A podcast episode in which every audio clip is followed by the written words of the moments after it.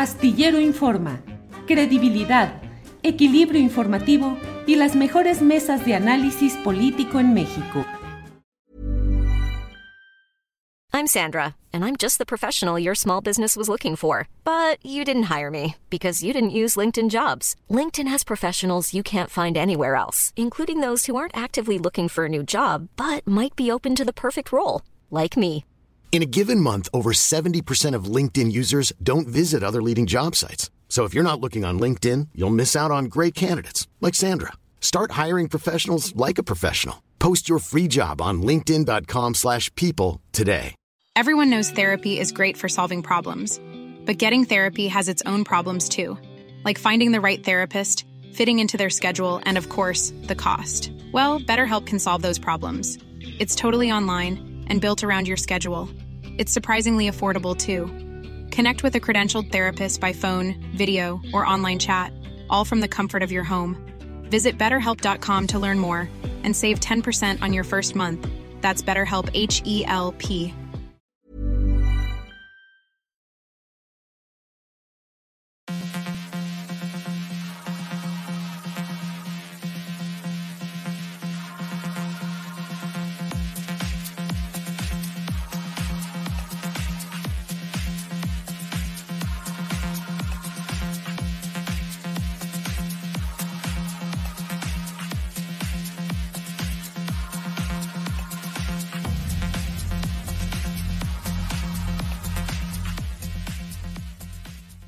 La una de la tarde, la una de la tarde en punto y ya estamos aquí en Astillero Informa. Muchas gracias por acompañarnos en la emisión correspondiente a este viernes 17 de marzo de 2023. Muchas gracias por acompañarnos. Tenemos, como siempre, la información más interesante. Tendremos hoy las recomendaciones de fin de semana, los cinco minutos de inclusión con Daniel Robles y tendremos también eh, las... eh, eh, la mesa del más allá. Así es que tenemos un programa muy completo. Gracias por acompañarnos en esta ocasión y vamos, como siempre, a iniciar con mi compañera Adriana Buentello, que ya está por aquí. Adriana, buenas tardes del viernesito, que ya no es el ombligo de la semana, sino el fin de la semana. Adriana Buentello.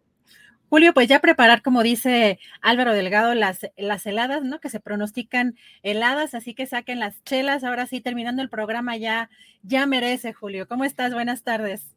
Adriana, pero de veras te vas a ir a echar unas chelas o nomás es pura promoción publicitaria, Adriana.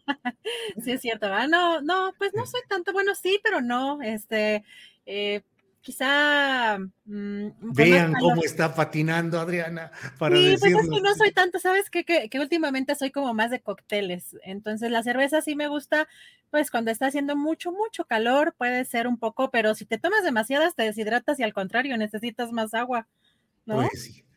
Adriana Buentello, viernes bien movidito en lo nacional, en lo internacional. Está cargadito de información. ¿Con qué quieres que comencemos? Julio, bueno, hay un tema que ha estado causando en estas últimas semanas, pues mucho ruido en los medios y en las redes sociales.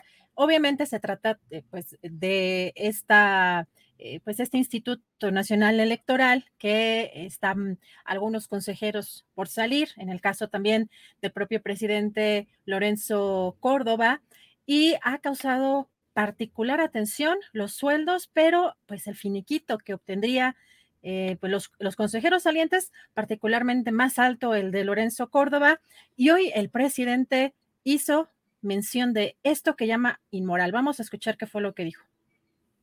que se sepa, si alguien ganaba 300 mil pesos mensuales, podía dejar de ahorro 30 mil y el gobierno del presupuesto, que es dinero del pueblo, le aportaba otros 30 mil. De modo que al mes ya ahorraba 60. Cuando se retiran, como es este caso, se llevan todo lo ahorrado, que son millones de pesos. Mantener esa caja de ahorro costaba en el 18 6 mil millones de pesos al año del presupuesto, aun cuando, repito, ya no se aplica para funcionarios del, Ejecutivo, se siguió utilizando ese recurso en el Poder Judicial y en institutos o instituciones autónomas como el INE. Entonces, por eso los liquidan de esa manera, con muchísimo dinero. Ellos pueden decir que es legal. Sí, puede ser que sea legal, aún con las triquiñuelas del amparo o de cualquier otra estrategia, pero sin duda es inmoral. Puede ser legal, pero es completamente inmoral. Pero esos son estos eh, conservadores. Por eso se oponen a los cambios, a la transformación. Y lo peor de todo es que engañan a mucha gente con la consigna de que el INE no se toca, porque es como si se agraviara a la democracia, cuando no tiene nada que ver el combatir la corrupción, el acabar con los privilegios con la democracia. Eso tiene que ver con la oligarquía. Pues sí, vaya, vaya. Temas en la conferencia mañanera de prensa de sobra en este día, Adriana. Pues eh, fíjate que específicamente sobre este tema de lo que recibiría eh, Lorenzo Córdoba y los otros consejeros salientes, ayer la Dirección de Administración del Instituto Nacional Electoral emitió este comunicado para expresar cuál sería el pago final de estos consejeros salientes. Y en el caso de Lorenzo Córdoba, en el comunicado eh, dice que recibiría cerca de dos millones de pesos como finiquito. Sin embargo, Julio, un poco menos para los otros eh, consejeros. Sin embargo, eh, ayer también diputados de Morena desglosaron este finiquito que recibiría Lorenzo Córdoba y aseguran, Julio, que no serían estos, en el caso de Lorenzo Córdoba, estos cerca de dos millones de pesos, sino nueve millones de pesos. Vamos a escuchar qué fue lo que grabó en redes sociales, en lo que tiene en su video, en sus redes sociales, el diputado Mario Yergo. Este Instituto Nacional Electoral publica en un boletín de manera dolosa, de manera mañosa, que el presidente consejero Lorenzo Córdoba Vianelo va a recibir por concepto de compensación alrededor de dos millones de pesos.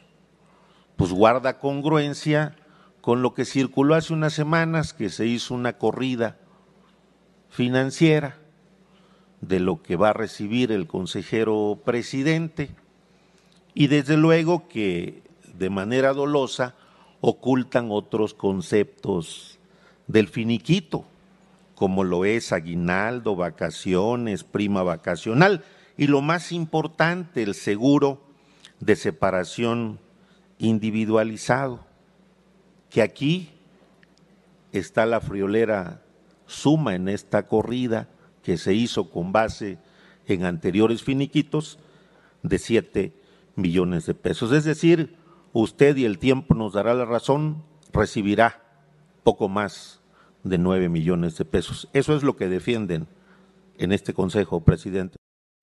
Pues la verdad es que es un tema muy peculiar y muy significativo de lo que ha sido la larga batalla mediática y política, Adriana, respecto a los eh, salarios de quienes eh, prestan servicio público, de quienes están en diversos ámbitos de la actividad eh, pública. En este caso, pues ha habido un reclamo permanente del presidente de la República para que haya una disminución de los montos de los ingresos de ciertos servidores públicos, que en este caso, siendo autónomo el Instituto Nacional Electoral, pues arguyó y logró mantener su estatus, salvo uno o dos eh, consejeros electorales, todos los demás mantuvieron sus ingresos altos. Y el otro punto, Adriana, pues está en la enorme discusión que se está dando respecto a eh, el monto de lo que va a recibir específicamente Lorenzo Córdoba, eh, porque pues mucho se ha argumentado esto y el propio Lorenzo Córdoba, al dar a conocer en el INE solo esta parte cercana a los dos millones de pesos, cuando hay la otra parte, pues se presta a lo que dice el propio diputado Mario Yergo, representante de Morena ante el INE, que dice, pues solo asomó la pezuña del cochinero, del cochinote, porque pues esa es la gran discusión.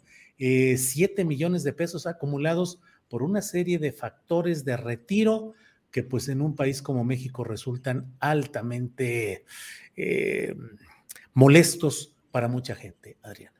Y he estado haciendo un, monitoreo, porque eso es lo que hacemos, obviamente, para poder traerles la, información. Y fíjate que lo que me llamó la atención también en esta cobertura que hacen los medios es que eh, van a conocer este 1.9 millones de pesos que recibe Lorenzo Córdoba, eh, este comunicado del INE, pero no aparece esta, esta versión o, esta, eh, este desglose que hace que es otra parte de los involucrados en, esta trama política, por decirlo de alguna manera, no aparecen estos nueve millones en ningún medio hasta el momento. Eh, de los que he estado revisando, prácticamente no traen esta, esta versión del representante o de los representantes de Morena ante línea, así que también me parece pues eh, curioso cómo mediáticamente también se está manejando esto del INE no se toca, Julio, pero eh, también llamó la atención esto que puso ayer Pablo Gómez eh, en su cuenta de Twitter. Hay que recordar que actualmente Pablo Gómez es el titular de la Unidad de Inteligencia Financiera, pero que fue uno de los que propuso precisamente el, em, pues el plan, bueno, el tema de la reforma electoral y lo que dice aquí artículo 127 constitucional, no se concederán ni cubrirán haberes de retiro ni liquidaciones por servicios prestados sin que se encuentren asignadas por la ley, decreto legislativo, contrato colectivo o condiciones generales de trabajo. Las liquidaciones de los integrantes del Consejo General en el INE no están asignadas por ley, decreto o contrato las condiciones generales de trabajo del personal no abarcan a los consejeros y consejeras. Todo pago ilegal es un delito. Ya no, ya no habla solamente este, de una cuestión ilegal, sino hasta de un delito, Julio. Bueno, pues es que lo que plantea ahí Pablo Gómez, desde luego que tiene toda la razón jurídica. Es cierto que el artículo constitucional no va a detallar si se deben de pagar liquidaciones por retiro anticipado, bla, bla, bla. O sea, la letra constitucional es muy en lo general, pero sí especifica cuáles son los mecanismos legales por los cuales se pueden asignar este tipo de prestaciones. Y lo que no está autorizado por la ley no puede hacerlo ningún servidor público. Así es que habrá que revisar esto y no vaya a ser que, pues ya veremos si se empecina Lorenzo Córdoba en cobrar a como dé lugar esos siete milloncitos y no vaya a ser que le enderecen una acusación de índole penal por estar asignándose em, dinero público sin tener las facultades legales para ello ya iremos viendo, pero pues la verdad es que sí resulta impactante ver nueve millones de pesos de retiro. Por aquí alguien nos dice, sí, pero no dices nada de la ministra pirata y de no sé qué tanto. Aquí hemos dicho con toda anticipación, por ejemplo, la aberración de la entonces todavía ministra en retiro, Olga Sánchez Cordero, que no renunció a su pago como ministra en retiro y siguió cobrando, dobleteando como ministra, como secretaria de gobernación, ahora como senadora, siempre lo escribimos y lo dijimos.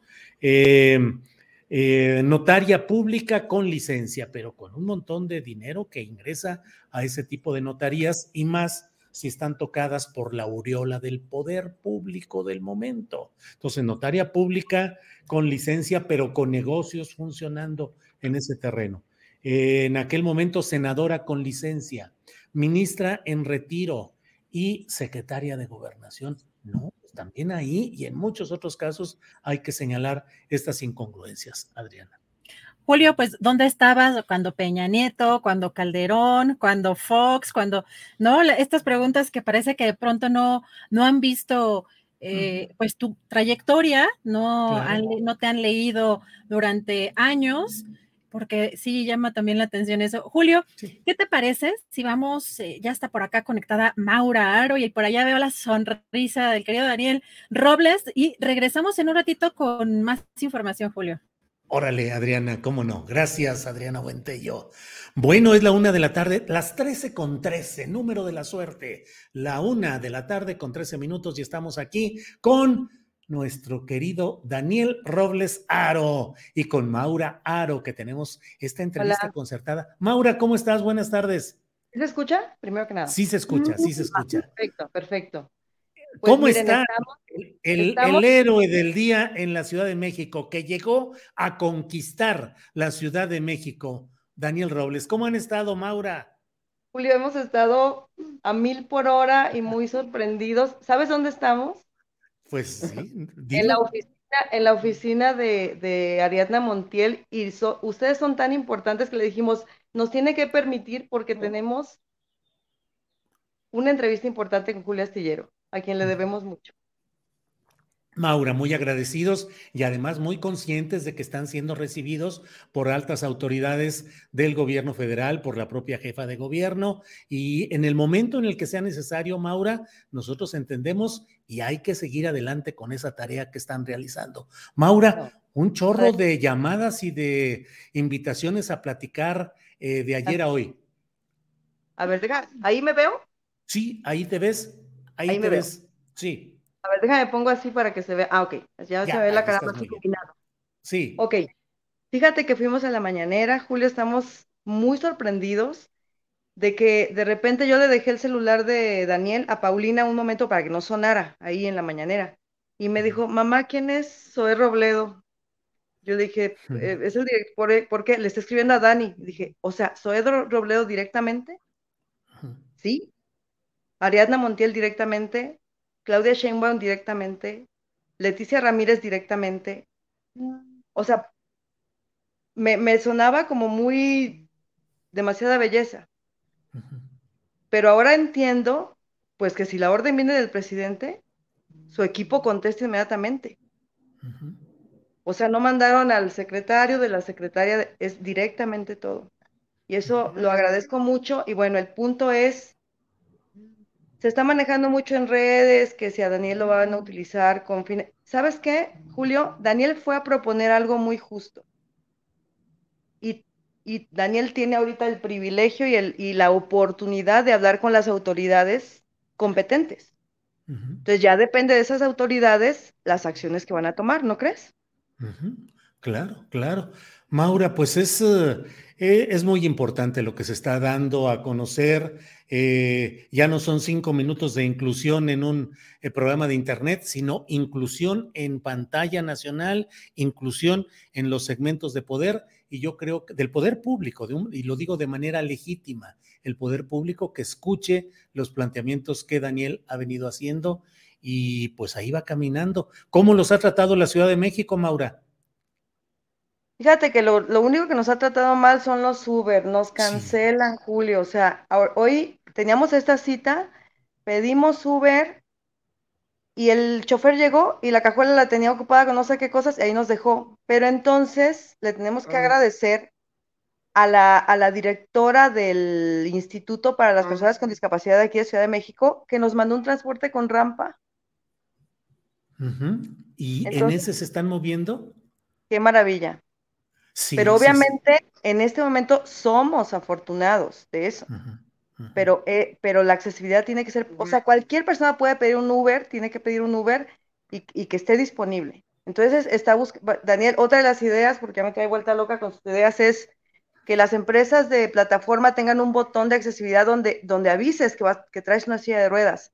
Muchas veces nosotros cancelamos un carro porque es, por ejemplo, un carro chiquito, un Bit, un no sé qué, y te, pregunta el sistema, ¿por qué lo estás cancelando? Porque el, chofer no viene. Ah, porque traigo una silla, entonces yo necesito un carro con cajuela grande. Entonces, vamos a buscar que se haga eso. Eso lo tenemos que ver con Didi, con las plataformas. Pero por lo pronto, Daniel está proponiendo algo muy simple, que en los libros de texto gratuitos en la próxima edición se adicionen dos o tres páginas donde le expliques tú a los niños lo que es un comunicador. Y entonces que Sí, adelante, Julio. No, no, no, adelante, te escucho, Maura. Entonces la idea, Julio, es que, por ejemplo, tú vas, tú vas en segundo año de primaria, tienes tu libro de texto y te dicen, bueno, las personas con discapacidad, los niños o los adultos, se comunican de diversas maneras. Es que estamos hasta haciendo el speech, fíjate. Niños que son ciegos, que no, que no ven, leen con braille, que es un sistema de puntitos donde, no sé, tantos puntitos significa una letra. Los niños que son sordos se comunican con, una, con lengua de señas. Y los niños con parálisis cerebral o con otra disfunción se comunica con tableros, que son unos catálogos, perdón, es que Dani está tosiendo. Estos son gajes del oficio de todos los días. Sí, sí, sí, lo sé. Pero entonces, al ratito tenemos, tenemos una cita con Leticia Ramírez, de la CEP, que nos va a recibir personalmente y le vamos a hacer el planteamiento a ella. Entonces, ojalá que esto se logre, sería maravilloso, imagínate. Claro, claro, sí, sí. Eh, Maura, pues la verdad es que agradezco mucho eh, tu disposición para en medio. ¿Cómo se siente Dani? Si quieres, eh, yo, yo espero aquí, platico. Sí, mira, fíjate. ¿Estás vivo, hijo? Sí. ¿Estás bien? ¿Es cosa normal? Sí, ¿ya ves? Está diciendo que sí con los ojos. ¿Tienes muchas ideas más para presentar a la sociedad, Dani? Muchísimas, no sabes. ¿Estás contento, Daniel? Sí.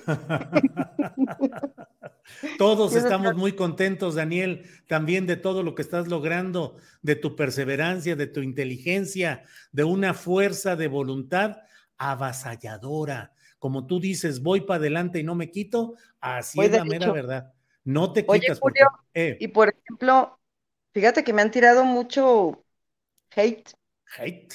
Que corregí al presidente. Sí, bueno, bueno. Pero, pero... lo dijo correctamente. Además, tú dime, Julio, hay, no hay una mala intención. Cuando tú quieres corregir algo es con una buena intención. Mi intención no fue ofenderlo ni nada, es simplemente corregirlo. Y si el presidente dice personas con discapacidad, es un muy buen mensaje a la gente. Maura, cuando comenzamos a hacer los segmentos, me acuerdo que hicimos algunos títulos en los cuales por ahorro de espacio, porque a veces ese es nuestro tirano, de que tenemos que acomodar todo con muy pocas palabras, llegamos a poner eh, discapacitados y tú nos dijiste, oye, esto es así, asá y asá, y bueno, ¿No lo personas, o sea, fue... sin problema. No, no, no, yo no creo que haya, eh, la verdad, es un manejo y una eh, propuesta que están haciendo que es escuchada por todas las... Además hay algo muy importante, Julio, fíjate que en un, segmento de lo que dijo el presidente, por primera vez en todo lo que lleva su trabajo, él dijo, las becas no son suficientes. Mucha gente se queja y dice, eso es asistencialismo nada más. Las personas con discapacidad necesitan oportunidades de empleo, de inclusión, de integración. Entonces, pero sabes, cuando dijo eso, estaba mirando a Daniel exactamente a los ojos. Fue una conexión, Julio. En ese momento yo dije, captó la idea. Mira. ¿Sabes que el presidente es un hueso duro de roer? Sí. Mira, Rommel Andrade dice, Julio, ¿dónde puedo contactar a Maura para donarle una silla especial motorizada? Ay, Julio, no sabes, nos han pasado tantas cosas. Hoy fuimos a un instituto que hay aquí en, el, en la Ciudad de México donde le mostraron a Daniel por, un, por primera vez en la vida un seguidor ocular motorizado donde él nada más con mirar, él solito puede escribir cuesta como 100 mil pesos. Mm. Entonces, vamos a escribir a la fundación, que la ven en España y aparte cobran gastos de aduana. Y, vamos a conseguir una silla para Daniel, porque en primer lugar, Daniel anda haciendo todo en una silla que no, ya no le sirve. El año pasado, tú sabes que recolectamos para comprarle un asiento, pero ya se le rompió. O sea, son tantas cosas. Entonces, Daniel, lo que va, lo que va a proponer ahorita es que le den un empleo porque él puede aportar ideas, él puede diseñar slogans, él puede diseñar mensajes, no sé, algo así. Entonces, estamos viendo, o sea, no le regalen cosas, denle la oportunidad de tener un empleo. Maura, encantados de la vida de poder seguir platicando a detalle, pero sé que tienes ahí esta cita. Le agradecemos a la secretaria de Desarrollo Social, Ariadna Montiel, que haya tenido la amabilidad de dejar este espacio y su oficina y todo Así es que, Maura, te agradezco mucho, pero creo que deben seguirle adelante en todo el, la serie de cosas que tienen. Eh, Entonces, Julio, por favor, discúlpanos. Ayer, Daniel, no sabes lo, pesado que fue el día. Mal desayunó, mal comió, nos acostamos. Tenemos, hay miles de mensajes sin leer, las televisoras acosándonos por, por todos lados, pero no hemos dado entrevistas a nadie. Eh, entonces, fue un día muy pesado para Daniel y tú sabes que, esos cinco minutos que ve la gente, a mí me toma ocho horas editarlo, palabra por palabra, foto por foto en la computadora. Además, ayer dio una, dio una conferencia sobre sexualidad, no sabes, había gente llorando. ¿En, dónde fue esa conferencia? En el Hotel Fiesta Americana hay un congreso es de la Academia Mexicana de Parálisis Cerebral y Trastornos del, y mañana va a dar otra conferencia que se llama Cómo las personas con discapacidad podemos ser útiles en la sociedad. Entonces, cualquier persona puede asistir, este, no sé cuánto cuesta, pero me imagino que es un auditorio ahí. Entonces, ¿no sabes ayer cómo le fue de bien en la conferencia? Y ya todo el mundo nos para, los vimos en la mañanera, los vimos en la calle. Bueno, pues eh, Daniel Robles, espero que me sigas hablando todavía porque ya eres famosísimo y todo, todo un, un, un héroe, eh, Daniel Robles. Te mandamos un gran saludo, un gran abrazo de la tripulación astillero. Sabes cómo te queremos y sabes cuánto apreciamos y valoramos a tu madre, Maura Aro, una mujer culta, trabajadora, luchadora, de buen corazón. Me voy a chivear, ya. No te chives, tú sabes que es cierto, tú sabes que es cierto, Maura. Eres una gran mujer, eh, inteligente, eh, con lecturas eh, profundas y con una postura. te falta decir que canto bonito, Julio, porque no me has escuchado. Bonito, claro, Maura Aro, claro que cantas muy bonito. Maura, en eso trabajo. En eso trabajas, ese es tu trabajo. Oye, Julio, ¿sabes a dónde voy a ir mañana? ¿A dónde? A ver a las chulas. Ah, vas a las reinas chulas. Diana ah, Dani me regaló este cumpleaños, mira. En la noche van a ir. Sí. Van a ir ahí con las reinas chulas. No, no, no, pues excelente. Bueno, ¿y cuándo se regresan a Guadalajara? El domingo muy temprano. Bueno, Maura, yo encantado de la vida y el público también de seguir platicando en esto, pero tienen mucho que hacer y adelante, adelante. Que sigan muy bien. Con cariño, lo sabes, Maura, y al gran. Gracias, Maura. Gracias, Daniel. Dice Daniel que le mande saludos a los de la mesa del más allá. Que les ah, vamos, que les vamos a hacer unos comunicadores para ustedes, un pictograma para Adriana que diga, huele a sopita. Uno para Fernando que diga algo, uno para ti que diga el día está movidito y uno para el presidente que diga vamos bien y neoliberales. Órale, muy bien, ya estaremos puestos. Daniel, que sigas muy bien. Gracias por todo y seguimos en contacto. Gracias. Hasta pronto. Bye, Julio. Bye, Adriana. Bien, pues eh, es la una de la tarde con 26 minutos y hemos platicado con Maura Aro y con Daniel Robles. Eh, muchas gracias por acompañarnos. Muchos mensajes eh, interesantes. Ileana Lara dice, la corrección me sirvió hasta a mí. Eh, pues de todo hay aquí. Em, Laura Santiago, a mí me gustó mucho que Maura corrigiera al presidente. El presidente lo tomó bien, lo tomó bien. Pues claro, si el presidente de la República eh, Andrés Manuel López Obrador es un hombre sensible y un hombre que sabe entender cuando algo se le dice en mala onda, en una crítica, con insidia o con ganas de molestar, y cuando es la corrección necesaria para expresarnos correctamente en estos temas que son muy difíciles a veces cuando no tenemos eh, los suficientes antecedentes. Pero bueno, vamos de inmediato, vamos ya. Em, el contacto para que le den la silla, correo electrónico.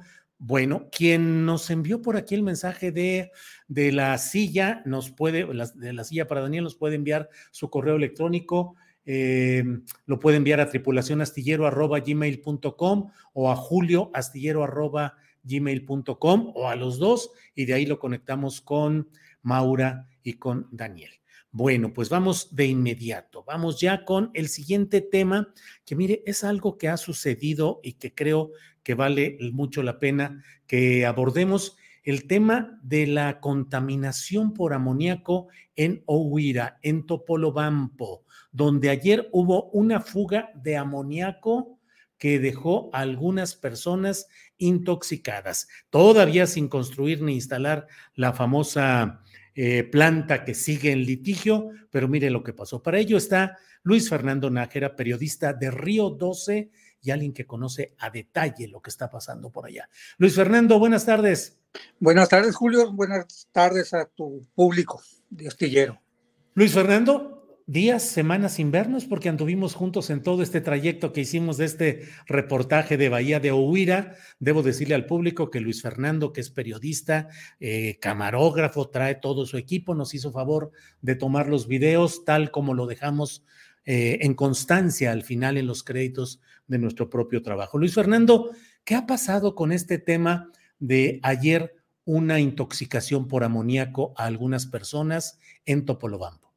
En julio es correcto, entre las 6:45 y 7 de la mañana de ayer jueves, alrededor de 14 estudiantes de una escuela secundaria de Topolobampo resultaron con diversos grados de intoxicación por inhalación de, por amoníaco. Eh, al momento, hasta esta hora del día, del día siguiente, no se ha determinado por la Autoridad de Protección Civil ni por el municipio, mucho menos por Capitalidad del Puerto, el origen de la nube que se trasladó de un, lugar a otro del puerto de Topolobampo. Inicialmente se dijo que había sido una fuga de un buque noruego, el Clipper Neptune, que está descargando exactamente amoníaco en el muelle norte de petróleos mexicanos. Es el mismo muelle que la empresa Gas y Petroquímica de Occidente pretende utilizar y también pretende utilizar la línea de conducción desde su pretendida planta hasta ese muelle para sacar el amoníaco que van a exportar a través de una línea de, que ellos denominan amoniaducto. Ya hay uno en operación, que es este de Pemex, ese barco que estás viendo ahí. Ese está atracado exactamente en el muelle norte de Pemex. Em, por, lo, por lo regular, las emanaciones de amoníaco que suceden allí en Topolobampo eh, se producen cuando um, se purgan las mm, garzas. Las garzas son un sistema de, ductos que se conectan al, sistema propio del buque tanque para um, bombearse eh, el amoníaco hasta las instalaciones de Pemex que están ubicados en el otro extremo del puerto, casi casi contiguo a donde será la planta de amoníaco esta pretendida. Eh, inicialmente, después de la fuga, se activaron los protocolos de emergencia, se detectaron a, los alumnos que traían eh, malestar en ojos, mm, en laringe y una muy leve agitación pulmonar. Eso es exactamente lo que te produce cuando inhalas eh, amoníaco. Eh, inicialmente también se dijo que eh, no habían inhalado amoníaco, estamos viendo a los estudiantes, Julio, y inicialmente eh, se dijo que habían inhalado gas licuado de petróleo, lo que es inexacto, porque en ese momento no había ninguna descarga. El alcalde Gerardo Vargas Octavio buscó culpar a las diversas cooperativas pesqueras que están instaladas en las cercanías del, muelle de Pemex, pero olvidó que esas eh, plantas receptoras de camarón no manejan amoníaco, manejan hielo para la conservación del producto. Así es que mm, obvio de eh, mentiroso el alcalde aquí y lo cierto es que hasta este momento no hay una eh, causa ni se tiene determinado el origen de esta nube tóxica que se trasladó aproximadamente un kilómetro y medio eh, desde el punto poniente de, del, punto oriente al punto poniente, unos un, kilómetro aproximadamente se trasladó esta nube eh, y se, se paró, por así decirlo, este, sobre la escuela y lo que generó que que los estudiantes lo inhalaran. Mm, valga decir, Julio, que el amoníaco es más pesado que el aire y por lo tanto no se eleva, se mantiene casi casi a ras de tierra mm, a una altura promedio de unos 60, unos 90 metros aproximadamente. Eso es lo que genera que la gente lo inhale. Claro. Luis Fernando, eh, pues eh, resulta muy significativo en momentos de la resistencia social que hay contra la instalación de esta planta de amoníaco que produciría, ¿cuántos? 2.200 eh, toneladas de amoníaco por día, por día, ¿verdad? Por día, Luis Fernando Nájera. Eso es lo que se pretende producir, 2.200 toneladas de amoníaco diarias eh, en esa planta que es la planta de controversia. Y Luis Fernando, pues en espera de las resoluciones judiciales en este en este tema. Luis Fernando, ¿no ha habido ningún avance ni nada? no se tiene conocimiento de que la, que la Suprema Corte de Justicia haya emitido ya este, la validación de la encuesta de la consulta indígena para eh, que se liberen las manifestaciones de impacto ambiental. Hasta ahora, como lo ha dicho este, María Luisa Albores en tu programa, eh, las manifestaciones de impacto ambiental están detenidas. Aquí aparentemente no hay ningún trabajo físico dentro del polígono que se pretende ocupar. Sin embargo, la empresa Gas y Petroquímica de Occidente está continuamente realizando sus mm, trabajos internos de organización, actualizando sus brigadas. Eh, la empresa eh, origen del capital suizo-alemán, Proman, eh, sigue en sus prácticas de promocionarse y de financiar algunos eh, ayudas mm, sistemáticas eh, humanitarias, por, decirlo de alguna forma, pero ninguna encaminada hacia las zonas mm, en donde va a generar el conflicto, que son Lázaro Cárdenas, Huira y Paredones, en mm, sitios en donde estuviste y ya tienes una idea de cómo está la, situación ahí. Pero, Sí, sí, perdón, Luis Fernando. Ah, este, hasta ahorita no hay avances, todos están igual en las mismas circunstancias en que eh, conociste cuando estuviste aquí. Y la organización opositora, pues sí, ellos continúan haciendo lo propio. Bien, bien. Pues eh, Luis Fernando Nájera, gracias por esta información. Estamos atentos y seguiremos. Eh, Gustavo Soto pregunta, ¿cuánto tiempo o desde cuándo se descarga amoníaco ahí?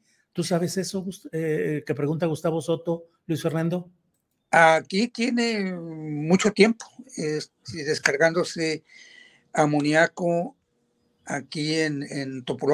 No solo amoníaco, se, se descarga gasolinas, diésel, este, gas mm, licuado para la, mm, gas, LP para el consumo doméstico. Y recientemente desde el periodo de Mario López Valdés, digamos seis años atrás, se está llegando al puerto de Topolampo mm, gas natural, pero ese viene desde la frontera de Estados Unidos, por el lado de Chihuahua, hacia acá. Los, gasoductos que, que, se construyeron en el, en el periodo de, de, Peña Nieto. Aquí descargan uno. Esa es una de las causas por las que las empresas petroquímicas se quieren instalar aquí, aprovechando el, agua de, de la bahía que técnicamente no es una bahía, es una laguna, eh, que afectaría pues ya a todas, mm, alrededor de 3.000 personas, pero hace mucho tiempo que se descarga amoníaco porque somos una zona eh, netamente agrícola, eh, aquí más de 300.000 hectáreas se siembran, así es que siempre hemos tenido ese, ese gas. Bien, pues Luis Fernando Nájera, como siempre, muchas gracias por darnos esta información, el contexto y seguiremos atentos a lo que suceda en aquella área de Topolobampo, en la bahía de Ohuira, donde se pretende construir una planta de amoníaco entre resistencia social amplia y fuerte y donde ayer hubo una fuga de amoníaco que afectó a algunos de los habitantes de aquel lugar. Luis Fernando, reserva de lo que desees agregar, yo te agradezco esta participación. No, al contrario, gracias a ti, Julio, y para servirte a ti y a tu público. Muy bien. Gracias, Luis Fernando Nájera. Hasta pronto. Gracias. Bueno, es la una de la tarde con 38 minutos. Vamos a... Eh, mire, estamos eh, por enlazar ya nuestra siguiente entrevista, que es con, em, eh, con Gustavo de Hoyos Walter, que es el em, que fue presidente de la Confederación Patronal de la República Mexicana de la Coparmex y que ahora busca ser candidato presidencial ciudadano o independiente. Mientras llega el momento de, que lo enlacen y de que esté todo listo para esta entrevista, déjeme compartir lo que hoy el presidente de la República dijo respecto a esta precandidatura de Gustavo de Hoyos. Adelante, Andrés, por favor. Que ni estén soñando de que van a regresar por sus fueros. porque es tanto el desprecio al pueblo que ni siquiera tienen un poco de consideración con la gente humilde, con los más pobres, con los más vulnerables. Son de lo peor en egoísmo, en clasismo, en racismo, desprecian al pueblo. Por eso no tienen futuro. Hace unos días se destapó otro de los candidatos del bloque conservador, uno de Coparmex, Gustavo de Hoyos, sí, que tiene esas características. Ese desprecia al pueblo, a los pobres. Nada más, imagínense su pensamiento monárquico, no republicano, que me fue a acusar con el rey de España. Como decía nuestro paisano Chicoche, uy, qué miedo. Miren cómo estoy temblando. Bueno, pues esa es la postura del presidente de la República respecto a la precandidatura ciudadana que ha anunciado Gustavo de Hoyos Walter, que es eh, pues un uh, abogado empresarial en Tijuana con una firma que presta servicios para empresas y para firmas nacionales y extranjeras, sobre todo de Estados Unidos, y que bueno, ha ido planteando ya esta idea de ser el candidato ciudadano a la presidencia de la República por los partidos opositores. Ya iremos viendo qué tanto avanza este tema. Eh, Fran Llamas dice, a unos pocos kilómetros de Topolobampo hay centenares de hectáreas inertes donde bien podrían construir su planta sin problema. Pues sí, ese es el punto. Manuel Sánchez Escamilla dice, eh, señor Julio, solo quisiera decir que en APAC hay muchos niños y adolescentes que necesitan una silla, son de escasos recursos y necesitan del apoyo. Desde luego que sí, absolutamente de acuerdo. Eh, Lertec XO, me hicieron chillar con lo de Maura y Daniel. Los estoy escuchando en el trabajo. Gracias a los astilleros. Eh, eh, bueno, pues son algunos. José Gómez dice saludos para Daniel y su maravillosa mamá. María Ramos dice gracias Maura, ejemplo de mujer y mamá, capaz de salir adelante con el reto que le dio la vida. Gracias Dani por demostrar que la vida tiene sentido a pesar de las circunstancias.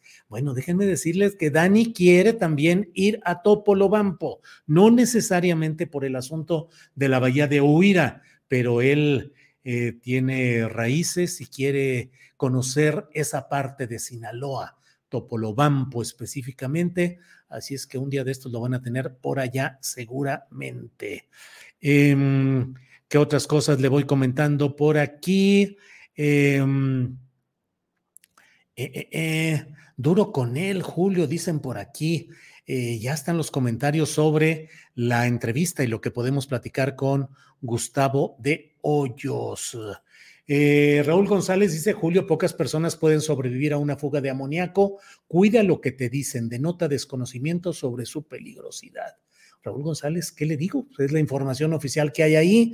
Eh, el propio Ulises Pinzón, que es el comisario del gobierno de AOME en Topolobampo, dio también información sobre este mismo asunto y está en los medios de comunicación de por allá. No todos, porque debo decirle que hay un fuerte control de medios de comunicación por allá. Pero bueno, pues esto es lo que estamos eh, viendo por aquí. Bueno, déjenme seguir adelante. Ángeles Guerrero, ahí sí yo también extraño la chisma, se creen conquistadores españoles, Richard, algunos de este chat sí votarían por Gustavo de Hoyos, bueno, digan quiénes son, bueno, de todo, los comentarios están aquí. Y déjenme ver que ya estaba listo, ya lo estábamos viendo, eh, ya está por aquí, ya, parece que ya, déjenme ver si ya está listo. Gustavo de Hoyos, Gustavo de Hoyos, que ya está listo aquí. A ver, vamos poniéndolo. Gustavo, buenas tardes. Hola Julio, qué gusto saludarte, gracias por la oportunidad y un saludo a toda la audiencia. Gracias, igualmente Gustavo. Gustavo, pues vamos entrando en materia para no, no se nos vaya el tiempo. Dices que estás hasta la madre de los políticos y te pregunto concretamente, tú has sido un político empresarial durante casi 20 años. No, para nada, querido Julio. Yo he trabajado en la dirigencia de organizaciones de la sociedad civil, he trabajado como líder empresarial, eh, pero nunca he participado en la política partidaria, no he trabajado en el gobierno. He sido un activista, es un defensor de causas, eh, a mucha honra, y lo que señalé en mi comunicado es que la sociedad civil quiere ya alguien que venga justamente de este lado, que no venga de los partidos políticos, que no venga tampoco del gobierno, sino que venga de otras trincheras, las de la sociedad civil. Gustavo, si no me equivoco, dijiste solamente estamos hasta la madre de los políticos, no dijiste de los políticos partidistas. Bueno, déjame aprovechar tu programa para aclararlo y decirlo con toda precisión. Lo que he referido, y aquí lo ratifico contigo y lo he hecho en otros espacios, es que en la calle, en la sociedad civil, lo que la gente quiere es algo diferente, una propuesta que no se parezca a las que nos han fallado hoy y ayer. Así es que yo di un paso adelante, eh, estoy absolutamente convencido de que una propuesta que venga de la sociedad civil es la que hoy quiere escuchar a la población y por eso es que yo, como soy a mi estilo norteño, ya me conoces, he dicho yo un paso adelante y yo me punto.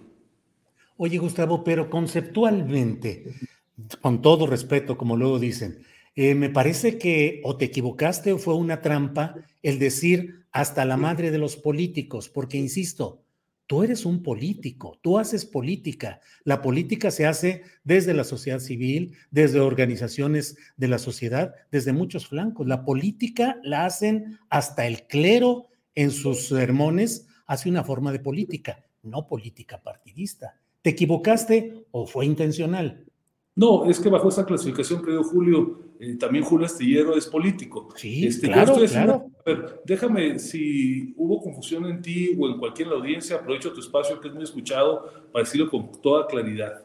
Más allá de lo que diga el video, más allá de lo que tú señalas, lo que yo sostengo aquí, claro, y lo voy a seguir diciendo, es que en la calle se quiere un ciudadano que no venga a los partidos. Ese es mi punto, así de claro.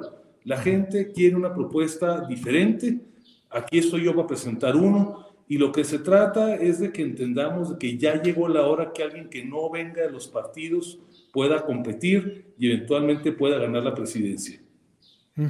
Y en ese terreno, pues quedan fuera todos los que hasta ahora se han mencionado, Enrique de la Madrid, Lili Telles, pues todos quedan, solo quedarían de la sociedad civil, no partidistas en ese sentido que tú lo planteas, quedarían tú y Claudio X González. A ver, si me estoy dando un paso hacia adelante, es justamente porque estoy convencido de que tanto en el oficialismo no hay ningún candidato ciudadano y tampoco lo hay hasta el lunes en la oposición. Por eso es que yo me estoy apuntando. Lo que la sociedad civil va a tener que elegir el día que vaya a votar si quiere un político tradicional, es decir, alguien que haya sido funcionario, que haya vivido el gobierno, que haya estado en los partidos políticos, o si quiere alguien como yo, que venga de la calle, de la sociedad civil. Para mí hoy solamente estoy yo en ese bando y ahí voy a mantenerme hasta el final de la contienda. ¿Tu visión es una visión patronal, Gustavo? Es una visión social, Julio. A ver, nos conocemos muchos desde hace varias décadas.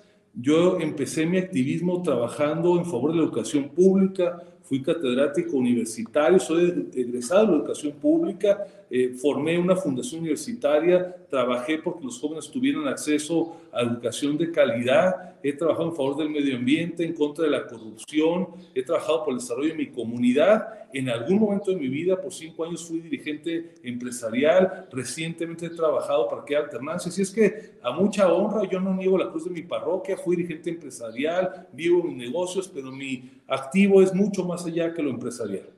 Gustavo, abogado empresarial dirigente patronal. Insisto, ¿tu propuesta política es una visión patronal?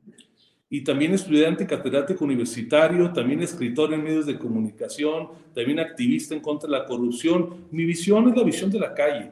Queremos soluciones distintas para un México diferente.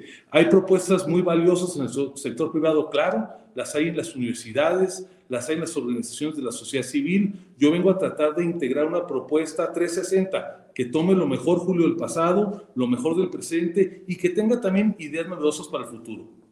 Gustavo, tengo por aquí una imagen de un boletín de la Coparmex de Tijuana, portal de noticias Coparmex Tijuana, donde te preguntan y dices que tú ni gobernador ni presidente. Te preguntan que qué es lo que vas a hacer y dices que no me dejo ir con el canto de las sirenas. Los gobernantes llegan y se van. Coparmex permanece. Y en otra parte de esa misma eh, decisión te insisten que si es una eh, respuesta eh, categórica y dices, lo digo clara y categóricamente, totalmente conceptuado en el sector empresarial. Todo lo demás que se ha dicho no tiene sustento ni ningún fundamento. Te preguntan, no hay marcha atrás en esa decisión y dices, es una decisión de vida y en eso estoy concentrado. ¿Qué pasó? Sí, por supuesto. No, a ver, ¿por qué no dijiste la fecha, la nota que dio Julio? 2020.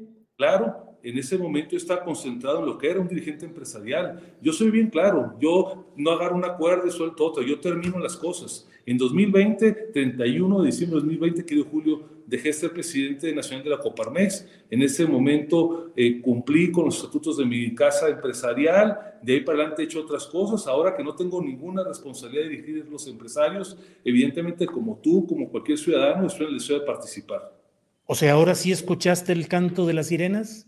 Ahora estoy decidido a participar porque estoy convencido y he tenido tres años para ver lo mal que ha trabajado este gobierno y que ya se requiere una propuesta diferente. Todavía en el 2020 algunos teníamos la esperanza de que las cosas mejoraran, pero día con día es peor el gobierno del presidente López Obrador, son más los errores de Morena, son más los ataques a la democracia. Tres años creo que me bastaron suficiente para darme cuenta que estos nunca van a cambiar. ¿Tenías eh, beneficio de la duda? ¿En algún momento apoyaste al propio candidato o presidente López Obrador? Pues mira, déjame decírtelo categóricamente. La propuesta para incrementar el salario mínimo yo se la hice al presidente López Obrador, él me la aceptó y juntos construimos el mayor incremento del salario mínimo de la historia. Mira, yo no tengo posiciones maniqueas en las cosas que se avanza hay que apoyarlas. He dicho categóricamente, por ejemplo, que los programas sociales de este gobierno hay que mantenerlos, hay que acrecentarlos, hay que profundizarlos. La evolución del salario mínimo, la evolución de las vacaciones, son temas, ya están mis declaraciones, que yo traía de 2016, se las planteé a todos los candidatos, el presidente López Obrador, y lo tengo firmadito, me las aceptó, me dijo que íbamos a ir juntos, y en eso hemos caminado juntos. En todo lo demás, no. Gustavo, escribí una columna luego que conocí de tu autodestape eh, como precandidato presidencial y la titulé eh, De Hoyos, eh, el Bukele Cachanilla. ¿Qué propones? ¿Quieres ser un Bukele mexicano? Oye, está bueno el apodo, uno más de los muchos que me han puesto, ¿no? Bueno, para que veas, ahí está la contribución a la campaña. Gustavo. Voy a registrar la marca. ¿Sí te enorgullece ser un Bukele cachanilla o mexicano? Para nada. A ver, y déjame aprovecho el comentario para clarificarlo. Yo lo que dije, Julio, es que estoy cansado, o si déjame usar otra vez el término, a ver si no me censura hasta la madre, de que en el término, en el tema de la violencia en contra de las mujeres, de los feminicidios, de las parejas violentas, de los violadores, a los hombres especialmente, no nos mueva a hacer cosas distintas. Yo digo que este gobierno y los anteriores se han quedado solamente en cosas estéticas, muchas declaraciones y poca acción. No podemos normalizar que México se convierta en el país más violento del mundo prácticamente ya en contra de las mujeres. Lo que dije aquí lo sostengo claramente, vamos a aplicar la mayor dureza, lo que se tenga que hacer para que los feminicidios y las violaciones paren en este país. Luego la gente se escandaliza porque uno pone ejemplos de ese tipo. A mí me escandaliza mucho más, Julio, cuando me platican señoras cómo encontraron a sus hijas violadas en la calle. Me preocupa mucho más cuando escucho los testimonios en redes sociales de mamás que siguen buscando a sus hijas. Eso es lo que tenemos que acabar, no permitir que nunca más a las mujeres de manera impune se les siga atajando. Si el ejemplo les molesta a algunos, pues mira, a mí me tiene un poquito sin cuidado. Lo que me preocupa es que la gente no se indigne y que vea como cotidiano la violencia en contra de mujeres. Déjame precisar esto, te tienes sin cuidado que te identifiquen claramente con Bukele. Si tengo que pagar ese precio para que me identifique como un defensor de las mujeres, lo asumo. ¿Piensas en medidas como las de Bukele, construir una enorme cárcel, tener a los maras? Lo pusiste incluso en tu propio video, pusiste las imágenes donde se ven eh, agachados, acomodados. ¿Ese mismo estilo lo practicarías en México, Gustavo? Te lo voy a decir categóricamente. Lo que haya que hacer para evitar que sigan los feminicidios, que sigan las violaciones impunes y para que siga la violencia doméstica, lo tenemos que revisar. Si la solución está en Suiza o en San Salvador, eso es lo de menos. Lo importante, lo importante, Julio, permíteme, es que esa ola de violencia no se normalice. Lo importante es que al presidente de la República no le importe más cuidar Palacio Nacional que cuidar a las mujeres de nuestro país. Por eso a mí me da rabia, me da coraje que se escandalicen los periodistas, los funcionarios, que se escandalicen los medios, cuando por otro lado no les importa lo que está pasando en la calle a las mujeres. Lo que sucede también en el fondo, Gustavo, es que hay un sistema social injusto en el cual la gran rebanada de la riqueza nacional se la han llevado los políticos corruptos y también los empresarios corruptos. Eso no tiene que ver con la violencia. ¿Perdón? La violencia en contra de las mujeres está en todos los estratos sociales, perdóname. Ese es otro tema y lo discutimos. Aquí estamos hablando de la violencia y de los feminicidios que está en todas las capas Pero de la ¿quién tiene la culpa? Arriba o abajo los gobiernos que no han cumplido, que son tolerantes. Los empresarios no, la injusticia no, social. Los empresarios no les toca ni perseguir a los criminales ni impartir justicia. Esa es tarea del gobierno, Julio. Ajá. Los empresarios, la injusticia social, el exceso. Los empresarios tienen que responder de pagar buenos salarios, de ¿Lo pagar hacen? impuestos, de tener a sus trabajadores en el seguro social. Esa es su responsabilidad. ¿Lo hacen? Muchos sí. Muchos, la gran mayoría. Y los que no, el gobierno tiene que revisarlo. El gobierno tiene que revisarlo. Para eso tiene los instrumentos de fiscalización, Julio. Eh, has sido abogado empresarial, tu visión es favorable a los empresarios. He defendido causas de ciudadanos toda mi vida. Eh, pero la mayor parte de empresarios. Pero la mayor parte de tu, de tu bufete, de tu trabajo, ha sido a los en, empresarios de que hacen con los negocios empresarios. legítimos, a los empresarios que hacen negocios legítimos, a los mismos que les habló el presidente hace unos días diciéndoles que hagan negocios, a esos yo les ayudo a hacer negocios, porque detrás de cada negocio hay empleos, hay fuentes de trabajo, hay erradicación de la violencia, porque mira, aunque son buenos programas sociales, aunque son buenas las medidas policíacas, lo más importante, Julio, y es en lo que yo siempre me he empeñado, es que se puedan hacer negocios legítimos, en los cuales se paguen impuestos, con eso se mantienen los programas sociales y con eso la gente encuentra, especialmente los jóvenes y las mujeres, un camino para una vida digna. Así es que si ayudar a hacer negocios es algo que a alguien no le gusta, pues yo lo voy a seguir haciendo porque ahí está la dignidad de muchas familias.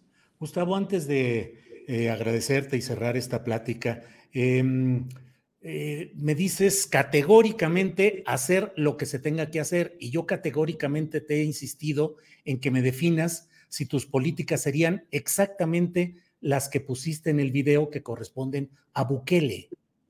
Yo cuando llegue a la presidencia voy a convocar a los expertos, a los académicos, les voy a pedir que se revisen las mejores prácticas en el mundo, estén donde estén. Violen Siempre derechos humanos, ley, leyes. Siempre apegadas a la ley, que hayan dado resultados, no más de lo mismo. A mí lo que me mueve, lo que me impulsa es encontrar soluciones, Julio. Si queremos resultados distintos, tenemos que poner absolutamente todo encima de la mesa. Y claro, en su momento, apegándonos a la ley, todo en base a una iniciativa que aprueben los congresos, que valide el Poder Judicial y entonces a ejecutarla.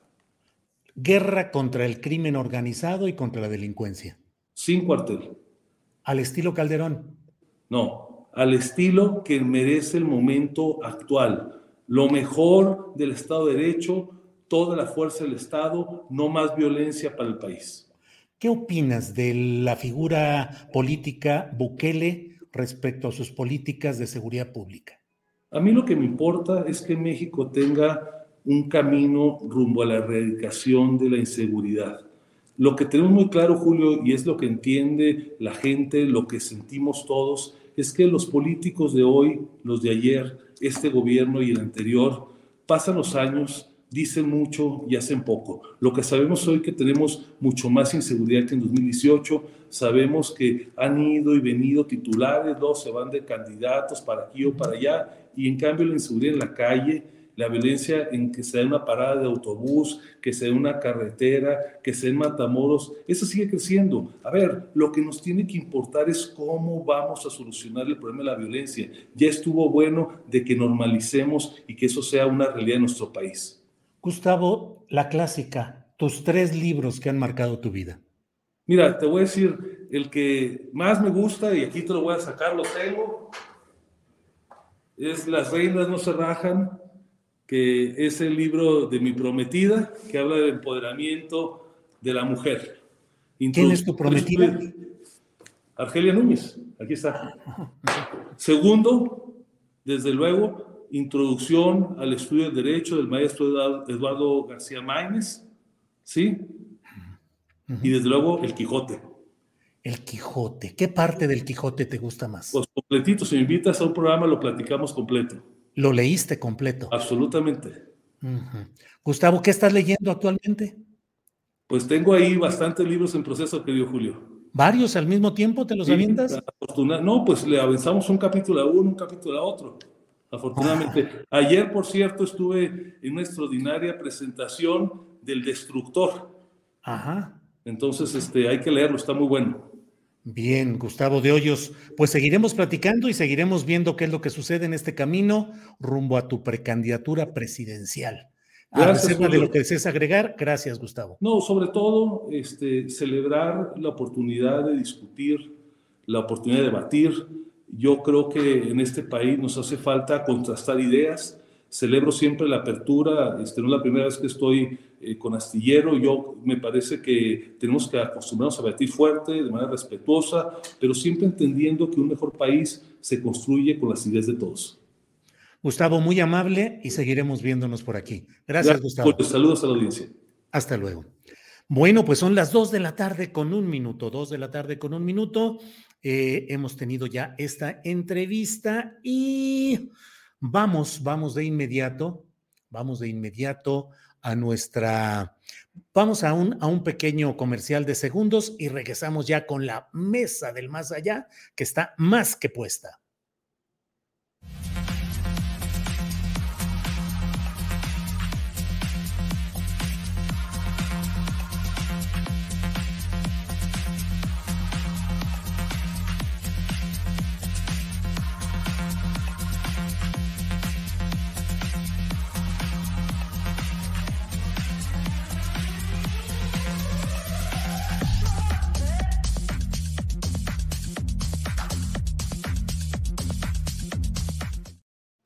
Las dos de la tarde con un minuto, dos de la tarde con un minuto. ¿Y qué cree usted en este viernes 17 de marzo? Ya estamos puestos en la fabulosa, reconocida, sensacional mesa del más allá. Ya estamos aquí todos.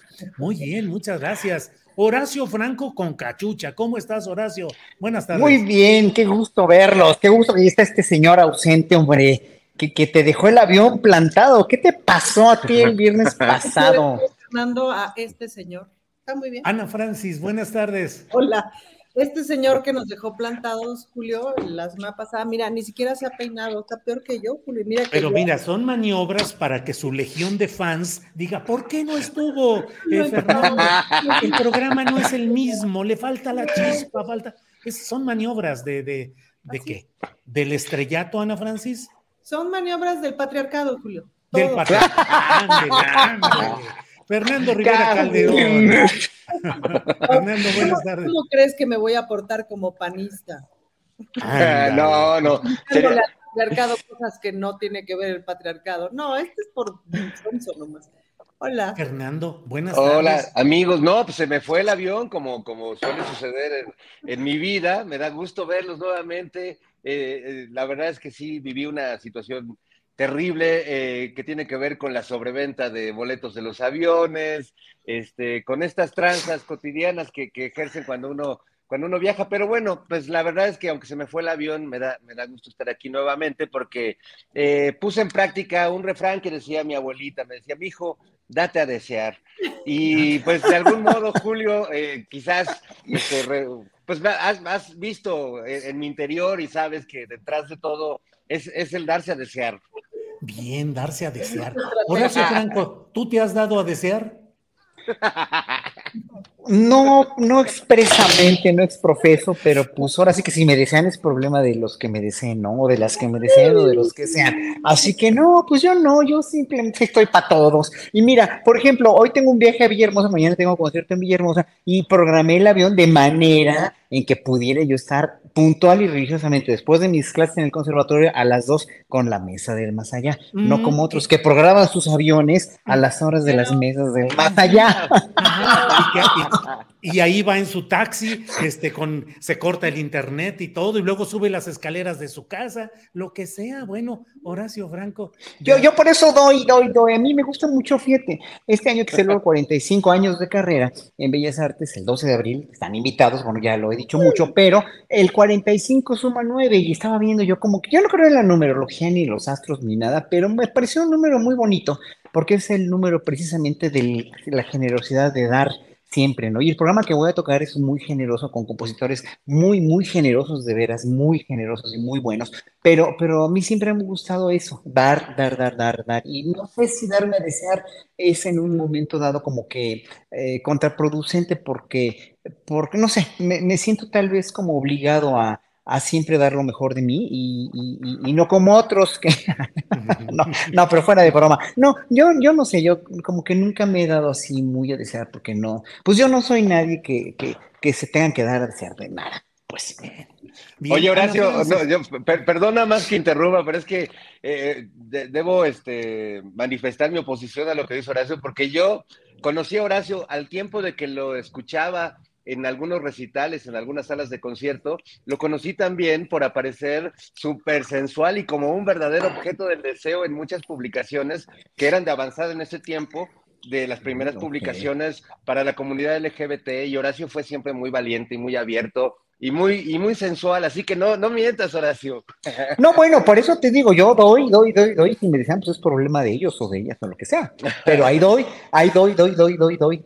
Horacio, el sensual objeto del deseo. Es el erotismo popular, Julio. ¿Perdón, Ana? El erotismo popular, el orgasmo nacional, son el tipo de políticas que te venimos manejando, ¿verdad, Horacio? claro que sí, así es. Oye, Ana Francis, eh, tú te has dado a desear, te has dado, ¿qué onda? Sí, obvio.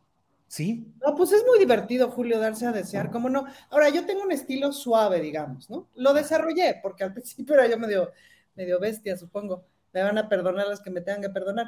Pero la verdad es que he ido, o sea, fui desarrollando como un estilo más al suave y entonces yo espero, ¿no? O sea, yo coloco las cosas, no sé qué, y aquí estoy, y espero. Fernando Rivera, ¿en qué mundo de estos deseos vivimos? ¿Sensualidad, erotismo, pornografía, robótica? ¿Qué pasa con el amor y la sensualidad?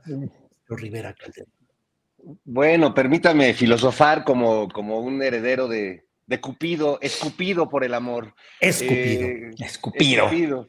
Escupido, ese soy. Y bueno, creo que vivimos en tiempos donde el amor, el amor como esa gran entelequia, eh, no, no como el de Romeo y Julieta, que es bastante coitus interruptus, sino el, amor a larga distancia, el amor eh, que puede llegar a, convertirse en esos dos eh, adultos mayores que caminan de la mano y miramos con, una gran melancolía.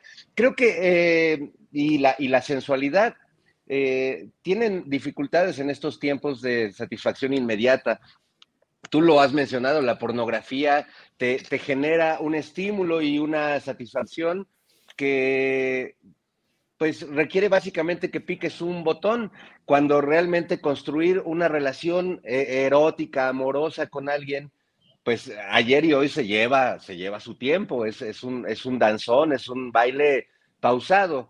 Eh, no voy a hablar de los muchachos de hoy en día, ¿verdad? Porque ¿Qué muchachos? No es, mi tema, pero sí creo que la sensualidad es una construcción eh, que apela a, quien sabe ir, eh, disfrutando la, comida a fuego lento, ¿no? A quien, el que se va al McDonald's o se va, perdón, a la comida rápida, el que busca la satisfacción inmediata de subirle a la pantalla y, recibir una pequeña dosis, pues a veces se pierde de las grandes dosis que tienen que ver con la paciencia, con, la, con ese calentamiento a fuego lento, que si en la comida que nos comemos funciona, pues en, el otro tipo de alimentos que tenemos en esta vida, pues funciona mucho mejor aún. Así que creo que sí tendríamos que eh, frenar un poco el impulso a satisfacernos todo el tiempo compulsivamente de todo, todo en todas partes al mismo tiempo, como esta película, y ir cultivando los pequeños placeres que nos da la vida, aunque a veces cultivar esos pequeños placeres, Julio, nos hagan perder el avión. Pues sí, así es, Fernando Rivera, en varios sentidos. Horacio, ¿qué Ana? Dime, dime. Nada, que ya vi la escena clarita, clarita de Fernando. Toca en el de junto, por favor, en el de junto. Se, se declaró, ¿verdad? Se, se, se, se, reveló. Ahora, no puedo decir que no lo comprenda, Julio, porque la verdad es que yo he sido muy moñotes toda la vida para muchas cosas, pero he, he perdido como cuatro o cinco aviones por estar en la taruga. O sea, no de no de que me estorbó el tráfico y hubo algo inesperado, no, estaba yo desayunando ahí en el restaurante y, y bolas, o estaba yo en otra sala así, papando moscas, no, claro. no era esa sala, era la otra, o sea, cosas así claro. me han pasado, entonces lo entiendo. Horacio, el amor en los tiempos de esta modernidad, ¿cómo va el amor a estas alturas con, eh, insisto, sensualidad, erotismo, pornografía, diversidad sexual, poliamor? entiendes y compartes estos tiempos uh, nuevos del amor, Horacio, o el amor es el mismo más o menos siempre? La gente siente lo mismo que hace mil años, que hace 500, que hace 200, que hace 10, que hace 20, pero lo asimila de una manera muy diferente. Y esto lo acaban de decir hace ratito, la inmediatez, el hecho de que todos seamos desechables, el hecho de que se quiera un placer inmediato y una poca profundización para no perder tu territorio, no perder tu personalidad, no perder tus privilegios contigo mismo, porque uno tiene sus privilegios con uno mismo. Entonces, en, en una relación amorosa ya el ceder espacios, el ceder tiempo, el ceder calidad de vida, el ceder... Eh, ahora, lo peor que puedes ceder también porque te ven la cara muchas veces si hay gente que ha sido estafada por sus amantes o sus novios o lo que sea, pues es los bienes materiales, ¿no? Entonces hay mucho miedo, mucho miedo, y claro, de ese miedo, que es lógico, que ha sido lógico por el miedo al, al, al daño, por miedo al daño sentimental, por miedo al daño emocional, la gente se ha ido mucho con las redes sociales, con la inmediatez, con el porno, con la cuestión de, de, de, esa, de ese placer inmediato que no requiere ningún compromiso. El que no tenga uno compromiso con una relación implica, pues sí, sí, sí, finalmente un enorme camino allanado hacia la soledad, hacia una soledad que finalmente pues no es tan mala cuando lo ves vacuamente, cuando lo ves superficialmente, y ves que pues todo es, todo es relativo y que entonces empiezas a, ver a la gente como desechable y sigues quedándote tú solito en tu nicho, en tu nicho de poder, cuando finalmente te das cuenta que pasaron muchos años y estás muy solo y eres infeliz, pero también puedes ser infeliz con una pareja. O sea, es, eh, en realidad los seres humanos siempre estamos enfermos, hemos, hemos estado enfermos. Los que están casados, a veces mal casados, no pueden, no pueden soportar una relación, o sea, vivo, eh, eh, no puedo vivir contigo, pero digo, no quiero vivir contigo, pero no puedo vivir sin ti, como hay tantas parejas, o simplemente están solos cambiando de parejas, o el poliamor, que también es muy válido, y los jóvenes asimilan todo esto de una manera muy diferente y, y, y, con mucho porno también y con mucha desechabilidad en las personas. ¿Qué es lo que pasa? Que sentimos lo mismo, nada más que antes había cánones que te obligaban a seguir una relación determinada como las, de, como las antiguas, como de nuestros papás, que los míos, por ejemplo, no se hablaban, no se, no, no, no se soportaban, pero dormían juntos, comían juntos sin hablarse, ¿no? Imagínense, lo, lo cual es verdaderamente ridículo. O parejas como, como la tuya, querido Julio, ¿no? Eh, evidentemente que es una pareja ejemplar con mucho amor, mucho cariño y sobre todo mucha amistad o como la que tengo yo con Arturo, pero, y, la que tiene Ana Francis también, ¿no? Entonces, pero, pero uno tiene que determinar dónde está su felicidad. No está, no hay nada malo. El problema es cuando la gente se vuelve desechable y cuando eh, finalmente eh, queremos estar donde no, más bien estamos donde no queremos estar. Bien, Horacio. Ana Francis, el escándalo de los Beatles con su cabello largo que generaba un rupturismo en las generaciones eh, ya de años de edad, que decían, ¿cómo es posible? Y así como eso, hemos ido avanzando. Tú, Ana Francis, hoy te escandalizas ante las nuevas formas de amor que proclaman los jóvenes, entiendes esa onda del poliamor, entiendes esas relaciones a veces tan desechables o ya como a veces nos sucede, nos vamos escandalizando de las nuevas Burroughs Furniture is built for the way you live. From ensuring easy assembly and disassembly to honoring highly requested new colors for their award-winning seating, they always have their customers in mind. Their modular seating is made out of durable materials to last and grow with you. And with Burrow, you always get fast, free shipping. Get up to 60% off during Burrow's Memorial Day sale at burrow.com slash ACAST. That's burrow.com slash ACAST. burrow.com slash ACAST. Hiring for your small business? If you're not looking for professionals on LinkedIn, you're looking in the wrong place. That's like looking for your car keys in a fish tank. LinkedIn helps you hire professionals you can't find anywhere else, even those who aren't actively searching for a new job but might be open to the perfect role. In a given month, over 70% of LinkedIn users don't even visit other leading job sites. So start looking in the right place. With LinkedIn, you can hire professionals like a professional. Post your free job on linkedin.com slash people today. Tu micrófono, tu micrófono. Mira, entiendo varias cosas. Yo he sido poliamor en algunas temporadas de mi vida. con algunos éxitos, es decir, en, con temporadas en las que me ha ido muy bien, otras temporadas en las que no necesariamente, como todo es, una, es un ensayo constante, es prueba y error constantemente. Em, creo que para mí el gran aprendizaje del poliamor fue justamente como aprender a descentrar el amor de la exclusividad sexual, o sea, como que quitar esta idea de que el amor es eso, y eso me ha ayudado muchísimo a tener eh, pues una relación muchísimo más plena y mucho más de a de veras, pues. Yo te diría que ah, para mí ha sido muy útil experimentar un montón de formas de amor diferentes a la, a la forma con la que yo crecí, la forma con la que yo crecí, la que le vi a mis padres, fue absolutamente inequitativa, tormentosa y de mucha desgracia, pues, ¿no? Entonces, sí, para mí era o probar otras formas, o sea, era probar otras formas era salvar la vida, porque de donde yo vengo, eh, a mi mamá el amor le costó la vida, pues, ¿no? Se murió de tristeza, de amor. Y eso, pues, pues ahora sí que la, vida te coloca ahí para hacer algunas otras cosas. Em, creo que salirse de cualquier romantización es muy, es muy bueno, es un gran experimento. Y yo te diría una cosa, Julio. Em, tomando un poco lo poquito que nos, que nos muestras de tu vida amorosa, que nos muestras en las redes sociales, que nos muestran un poquito con las pequeñas historias que de cuando en cuando publican, yo me pregunto qué tan experimental has sido tú como un hombre de tu generación que justo no hizo lo que los hombres de su generación hicieron. Em, al contrario, ha sido un hombre bastante transgresor en ese sentido, pues, ¿no? Ser un hombre de familia, dedicado, con una sola pareja durante tantos años, etcétera, etcétera. Para un hombre de tu generación es de lo más transgresor del mundo. Para una mujer de tu generación no necesariamente. ¿Me explico? Es decir, hay como distintas circunstancias. Sí hay muchas cosas que ya me cuestan de las nuevas generaciones. Una, una buena amiga, mi amiga Rosa del Paraguay, decía, si ahora tuviera 20 años, seguramente sería no binaria, pansexual. ¿Sabe qué? La verdad es que ahorita soy una señora lesbiana, fin, ¿no? Hasta ahí llegó la modernidad.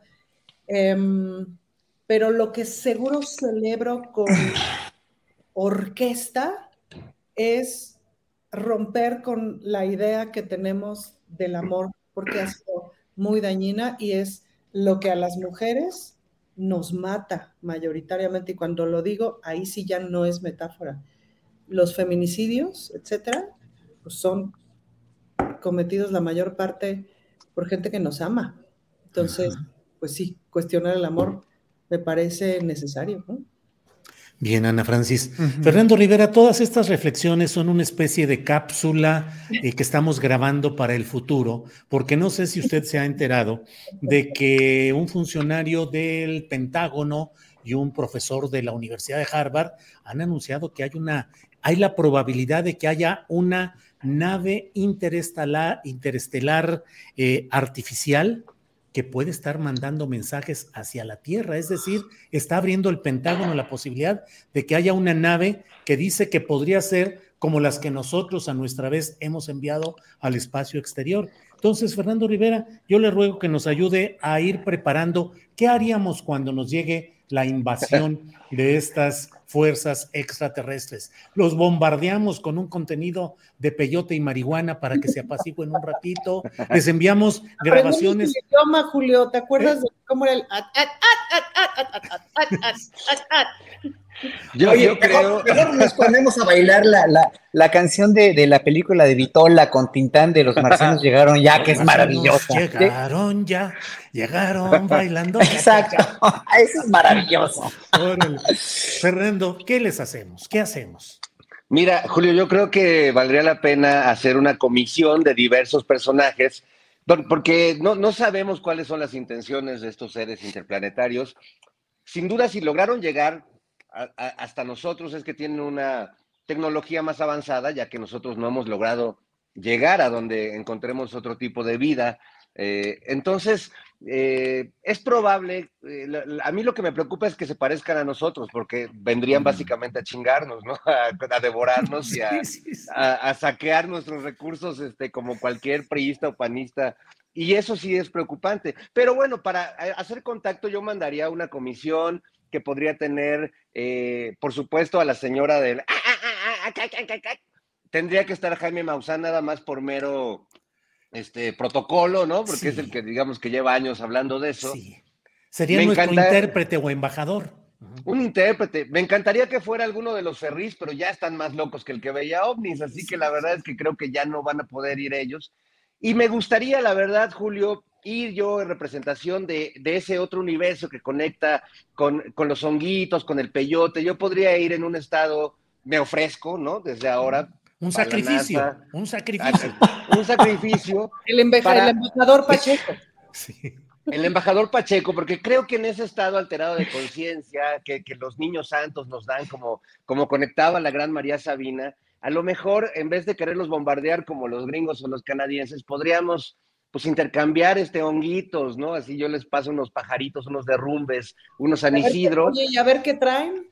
Y a ver qué traen. Y entonces hacemos ya un negocio interplanetario. Y, bueno, podría estar muy bueno, la verdad. Yo sí los invito a que, a que no nos destruyan y a que nos vean como, como amigos. Bien, Fernando. Horacio Franco, ¿cómo sería una interacción cultural como en tantos casos los pueblos dominados como los griegos, terminaban conquistando culturalmente a los romanos. Nuestra cultura, nuestra música, literatura, ciencia, podría conquistar culturalmente a esos alienígenas hipotéticos o nuestra cultura y nuestra ciencia podrían ser siempre menores. Mira, yo me informo mucho, veo, veo también bastantes videos sobre estas cuestiones, no de, no de este, de misterios sin resolver o de misterios ocultos o de no, no, no, sino de, de, de, científicos, sobre muchos científicos, cómo piensan en la, cómo han sacado conclusiones de la cuestión de que, bueno, en este universo que es tan grande no puede dejar de haber vida en otros planetas. Número uno, o sea, cómo está esta escala, no me acuerdo cómo se llama la escala de, de, de una civilización eh, que, nosotros estamos en, pañales todavía, que no controlamos ni la energía del sistema solar ni la de nuestro planeta, pero cuando ya, escala de Kardashev me parece que se llama, cuando estamos en el 1, en, el nivel 1 vamos a manejar la, energía del Sol, vamos a poder ser amos de la energía del Sol, luego del sistema solar, luego de la galaxia y luego de todo el cosmos. Ya te, te, conviertes en una civilización Dios, ¿no? En escala esta, no me acuerdo cómo se llama, creo que es Kardashev, pero bueno. La cuestión aquí es que mucha gente últimamente ha sacado también las teorías científicos importantes, han sacado las teorías de que, de que estas naves o estas cuestiones eh, que vemos eh, en el cielo, el fenómeno ovni, ¿no? es un fenómeno de, de, terrícolas o de, gente que viene del futuro y que descubrió la manera de, venir del futuro. Porque además, con las distancias que son tan grandes, a menos que no crees un agujero de gusano que te permita eh, eh, viajar en el espacio-tiempo de una manera vertiginosa y, violando todas las leyes de la velocidad de la luz, porque pues no hay nada más rápido que la velocidad de la luz, entonces habría civilizaciones que pueden manejar esto y que sí vienen de muy lejos. Pero, pero es tan difícil sacar esa conclusión, es tan difícil e hipotéticamente imposible ahora sacar esa conclusión porque no hay tampoco testimonios de nada. Toda la cuestión de, este Roswell de 1947 fue total y absolutamente, pues es, es, muy hipotética, ¿no? O sea, no, no, no han sacado nada, aunque Jaime Maussan traiga traiga aquí a colación en el Auditorio Nacional cuando, cuando lo hizo, pues no han sacado nada concluyente, ¿no? O sea, son puras especulaciones. Pero, digo, obviamente eh, no tendríamos en un momento dado, no sé, nada que temer si fueran terrícolas que vienen de, del futuro y, que, pues, no sé, que vengan, ¿no? O simplemente si vienen a prevenirnos de algo, o no sé si vengan las naves de fuera a conquistarnos, pero yo no creo que venga ninguna nave. Y honestamente todo esto es, o lo siento yo, del gobierno gringo como una de veras como una vil y vulgar distracción, un distractor a todo lo que está pasando con su economía, con los bancos y con toda la cuestión política que está en Estados Unidos. Que me perdone la NASA, pero ahí sí no les creo nada, ¿no? En, cambio, cuando... ¿No?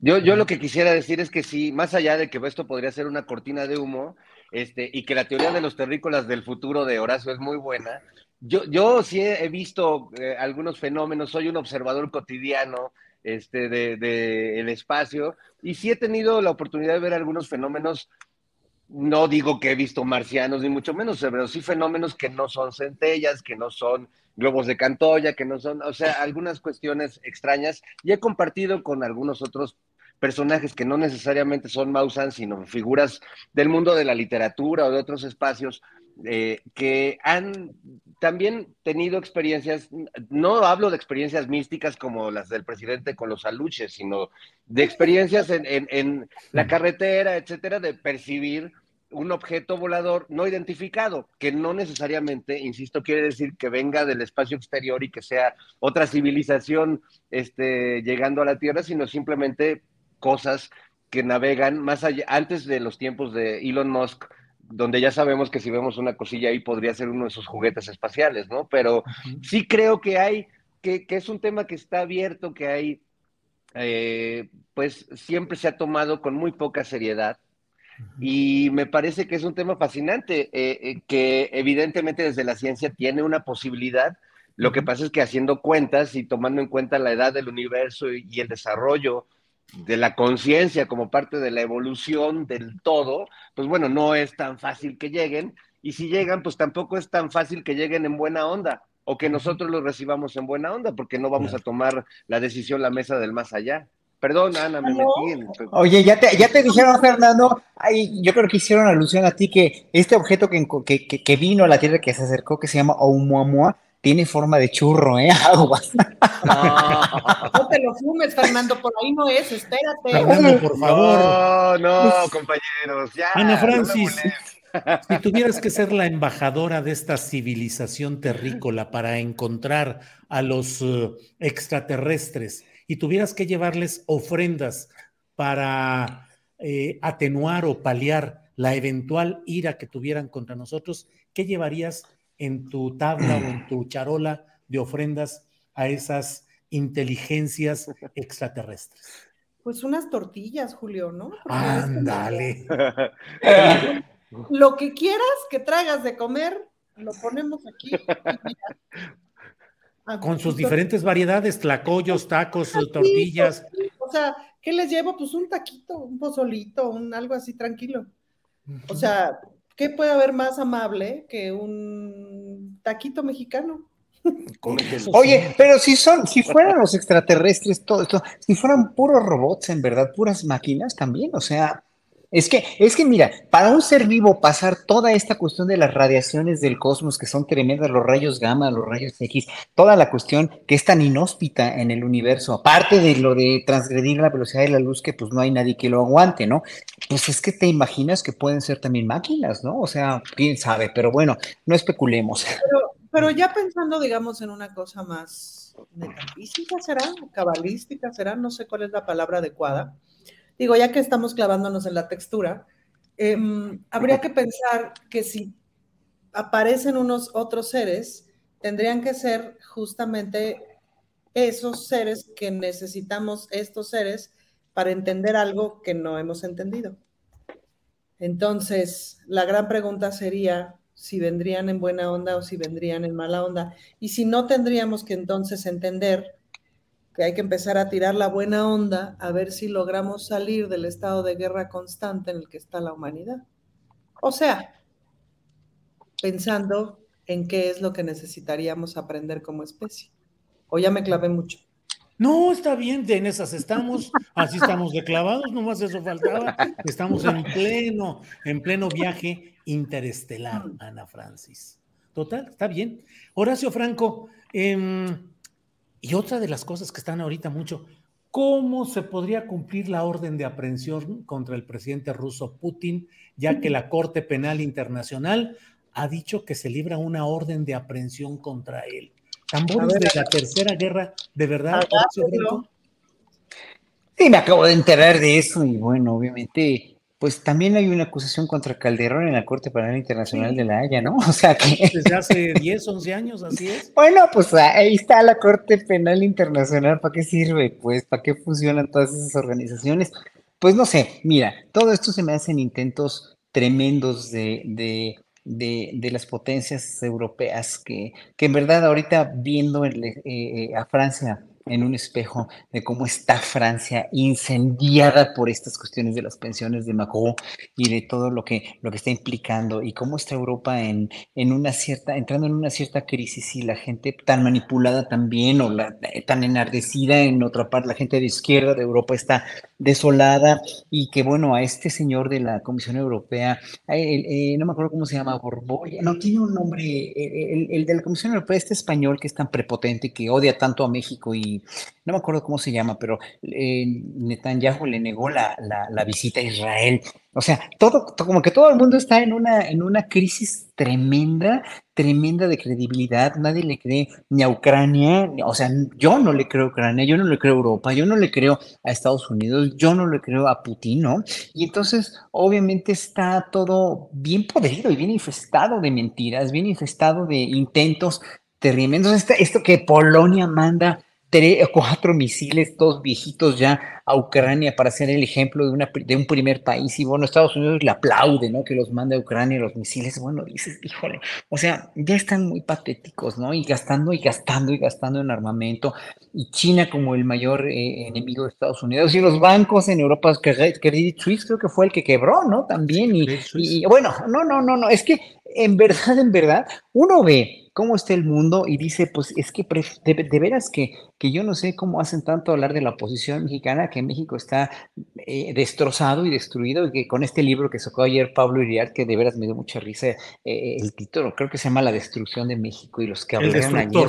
El destructor, bueno, bueno, bueno, bueno, bueno. Me da tanta risa que finalmente yo sobre lo de Putin, la pregunta que me hiciste honesta, ahorita honestamente, no te podría decir porque pues son simplemente esfuerzos ya, este, esfuerzos, esfuerzos desesperados por, por contener a, a, Putin, que digo, obviamente, pues su razón estuvo para, para, para irse contra un régimen tan fascista como el de Ucrania, pero también Putin es un, es un, este, es un, es un hombre también bastante peligroso y bastante impredecible, y también el presidente de Ucrania, y también, o sea, no, no sé, o sea, son cosas que van más allá, no nada más de mi entendimiento, sino del razonamiento del ser humano, pues, ¿no? O sea, ¿cómo pudieron llegar hasta ese extremo de después de una pandemia hacer una guerra tan, tan nefasta declarada por Putin, yo no lo hubiera hecho en ese momento. Y, bueno, pues obviamente vemos, lo vemos en los políticos. Ahorita estamos viendo en el mundo, nada más esa es conclusión saco, que los políticos son de veras un mal,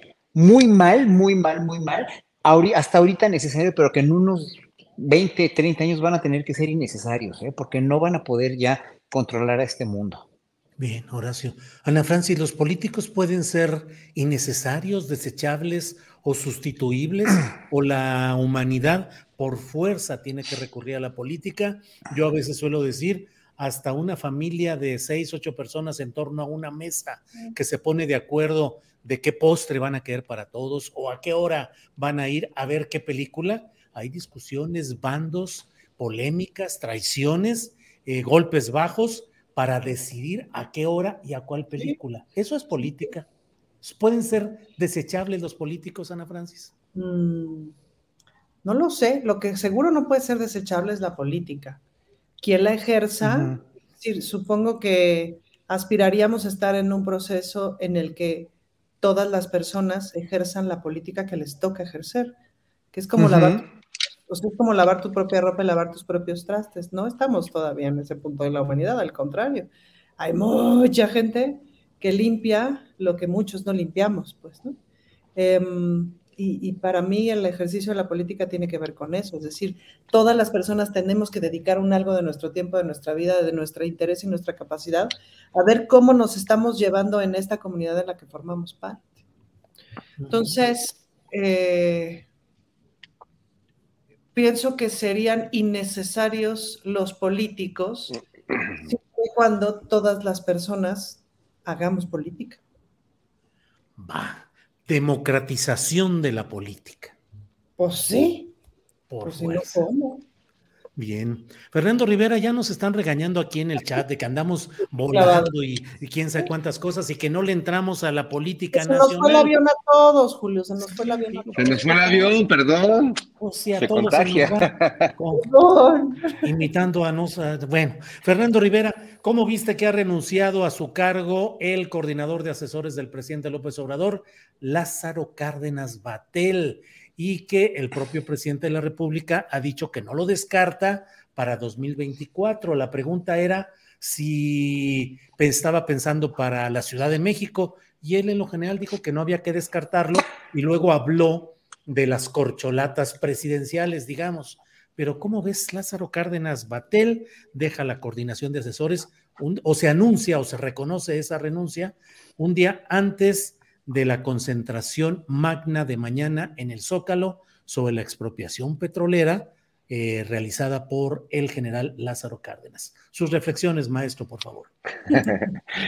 bueno, eh, sabemos que para la familia Cárdenas, así como para el presidente López Obrador, no hay símbolo que, no sea importante, no hay fecha que no sea significativa, son adoradores de, lo simbólico y de, lo vimos con Cuauhtémoc Cárdenas, los muchos años que fue el candidato y líder de, la izquierda, y bueno, lo vemos en general con la familia. Yo creo que el papel de Lázaro Cárdenas Batel fue muy importante y tuvo su cenáculo, sin duda, aunque no, no lo sé de cierto, pero casi podría asegurarlo, en la negociación para que Cuauhtémoc Cárdenas, el otrora líder moral de la izquierda mexicana, se saliera de este engendro eh, donde se iba a sumar a personajes como Francisco Labastida, eh, entre otros, y panistas y personajes contra los que él, en teoría, había Dante Delgado, personajes contra los que él, eh, pues, luchó buena parte de su vida, aunque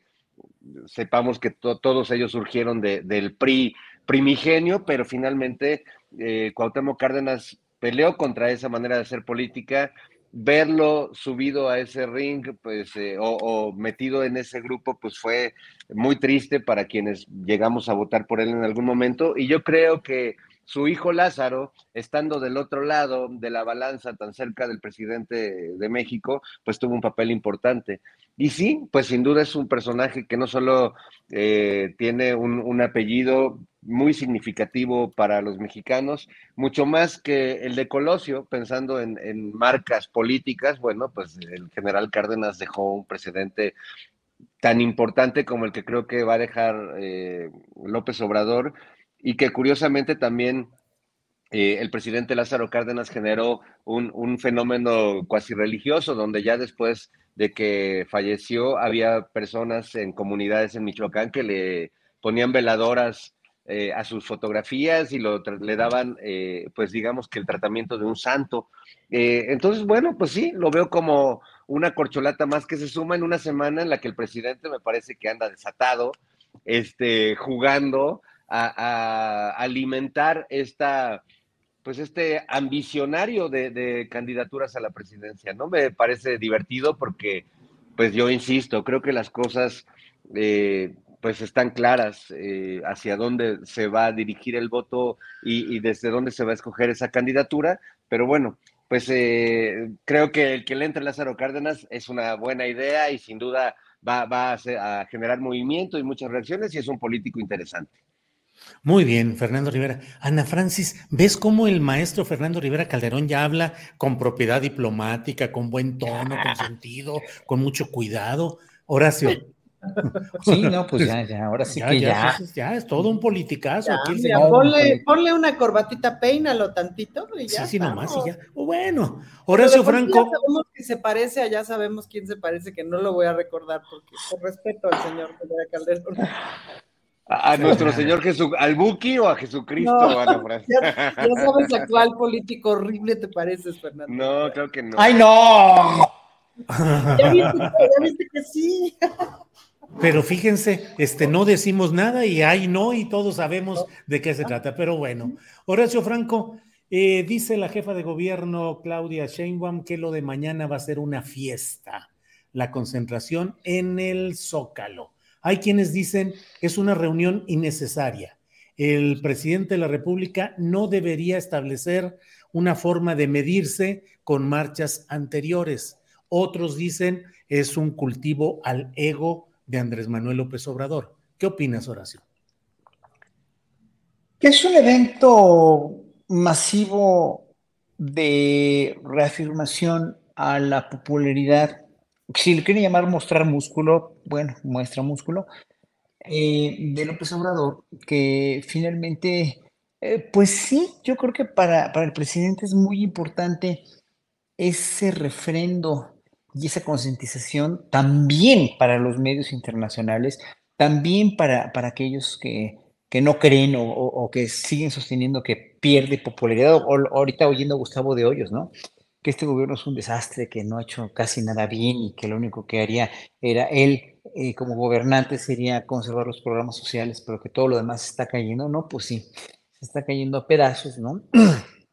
no se da cuenta de cómo está la misma violencia en Estados Unidos, por ejemplo, que ha subido los, los crímenes, los asesinatos han subido un 35%. Se lo dijo de verdad en su cara a, esta reportera de, no me acuerdo si era de, no, no me acuerdo qué cadena era, pero bueno, y en México han bajado un poco, digo, han bajado un poco, no, no como deberían haber bajado, evidentemente, pero eh, es que, es que dejaron esto hecho un desastre, pues bueno, eso ya lo sabemos, ¿no? Eh, voy, a, voy a que, no, no, no, no sé, yo creo que el hecho de que López Obrador muestre en una concentración tan simbólica, tan, tan, realmente tan patriota como la, la cuestión de la explotación petrolera, creo que es importante, ¿no? Y que vaya quien quiera ir. Yo desgraciadamente no puedo porque voy a estar en Tabasco, pero pues va a ir muchísima gente convencida y si va a ser una fiesta, que sea una fiesta y que la gente vaya por su propia convicción y no acarreada, ¿no? Y, que finalmente pues se demuestre que también si en la derecha hay una organización en una, en una concentración, en una marcha al Zócalo, ¿no? Que, que, hubo, bueno, pues aquí también hay una popularidad de, de un gobernante que finalmente está demostrando no es nada más músculo, sino una gran convicción por parte del pueblo por apoyarlo y porque sí, muchísima gente está consciente que están cambiando las cosas y que poco a poco van a ir mejorando si sigue gobernando la izquierda. Nada más, es como un referéndum, nada más, es como un sello, resello del pasaporte de los que te ponían antes en la cartilla militar o en el pasaporte. Eso es resellar y finalmente que haya conciencia colectiva. Bien, Horacio. Ana Francis, ¿qué decir respecto a la concentración de mañana? ¿Es necesaria una concentración así que se calcula o se dice que va a ser realmente impresionante en el número de personas? El diario Reforma, eh, metiendo eh, pues una nota que no tiene sustento, no tiene fuentes declarativas, sino fuentes consultadas y versiones diversas, dice que se espera tener unas 400 mil personas en los alrededores del Zócalo. ¿Qué esperar y qué puede significar esa marcha o esa concentración mañana, Ana Francis? Micrófono. Un titipuchal de gente me parece que sería lo esperado. Yo voy a ir, eh, obviamente creo en esto que te decía hace ratito como del ejercicio de la política y del ejercicio democrático, creo que hay muchas cosas que justo pues hay que ejercitar. Nos viene muy bien a quienes eh, apoyamos la cuarta transformación, y ahí sí lo digo no solamente como diputada, sino como parte de este proyecto político, como parte de este movimiento, pues nos viene muy bien vernos, nos viene muy bien empoderarnos, nos viene muy bien juntarnos, nos viene muy bien ver cuántas personas somos y ver, porque nos pasó en la, en la marcha del 27 de noviembre, Julio, que fue mucha alegría, fue mucha alegría ver las pancartas y ver lo que la gente gritaba y, eh, escuchar las historias de la gente y eso fue muy divertido y fue mucha alegría. Em, fue mucha alegría ver todas las fotos del presidente caminando y todas las, el anecdotario de caminó este cachito, por luego ya no podía pasar con la gente, entonces lo treparon un coche, se bajó a la cuadra y media y volvió a caminar otro cachito y la foto de em, la foto desde arriba, en fin, todas esas cosas. Y sí las necesitamos, Julio, las necesitamos como eso, para ejercitar y para para ejercitar el camino político, el hacer político, la participación ciudadana. No creo que sea la única manera, es decir, si tú me preguntas, bueno, idealmente tendríamos que pues tener siempre asambleas con los vecinos, asambleas en las colonias, actividades comunitarias más, em, eso, más organizativas, más, pero pensando específicamente en la Ciudad de México, que es la que conozco bien, por ejemplo, hay pues un montón de espacios de calles cerradas, de el modelo fraccionamiento, etcétera, pues que no necesariamente son muy amables para la convivencia, para la asamblea, para la organización ciudadana. Entonces, creo que de todas las maneras que podamos ejercitar la participación ciudadana, la participación política, son muy bienvenidas. Bien, Ana. Fernando Rivera, ya tiene usted las consignas, las mantas, eh, aportaciones eh, musicales o eh, de consignas callejeras para mañana. ¿Qué piensas que va a significar? ¿Qué hay que esperar de lo que suceda mañana, Fernando? Bueno, pues será otra demostración de, músculo, pero yo más que la consigna todavía estoy trabajando la rima, este, todo eso, pero creo que eh, el, tema central de, mi argumento es que tenemos que revalorar al PRI y al PAN desde la visión de, un futuro energético para México, porque, porque esos dinosaurios un día serán petróleo, Julio, y tenemos, tenemos que cuidar a, esos baluartes del priismo y del panismo, porque un día nos van a generar riqueza, un día, incluso nos van a dar más, más de lo que nos robaron.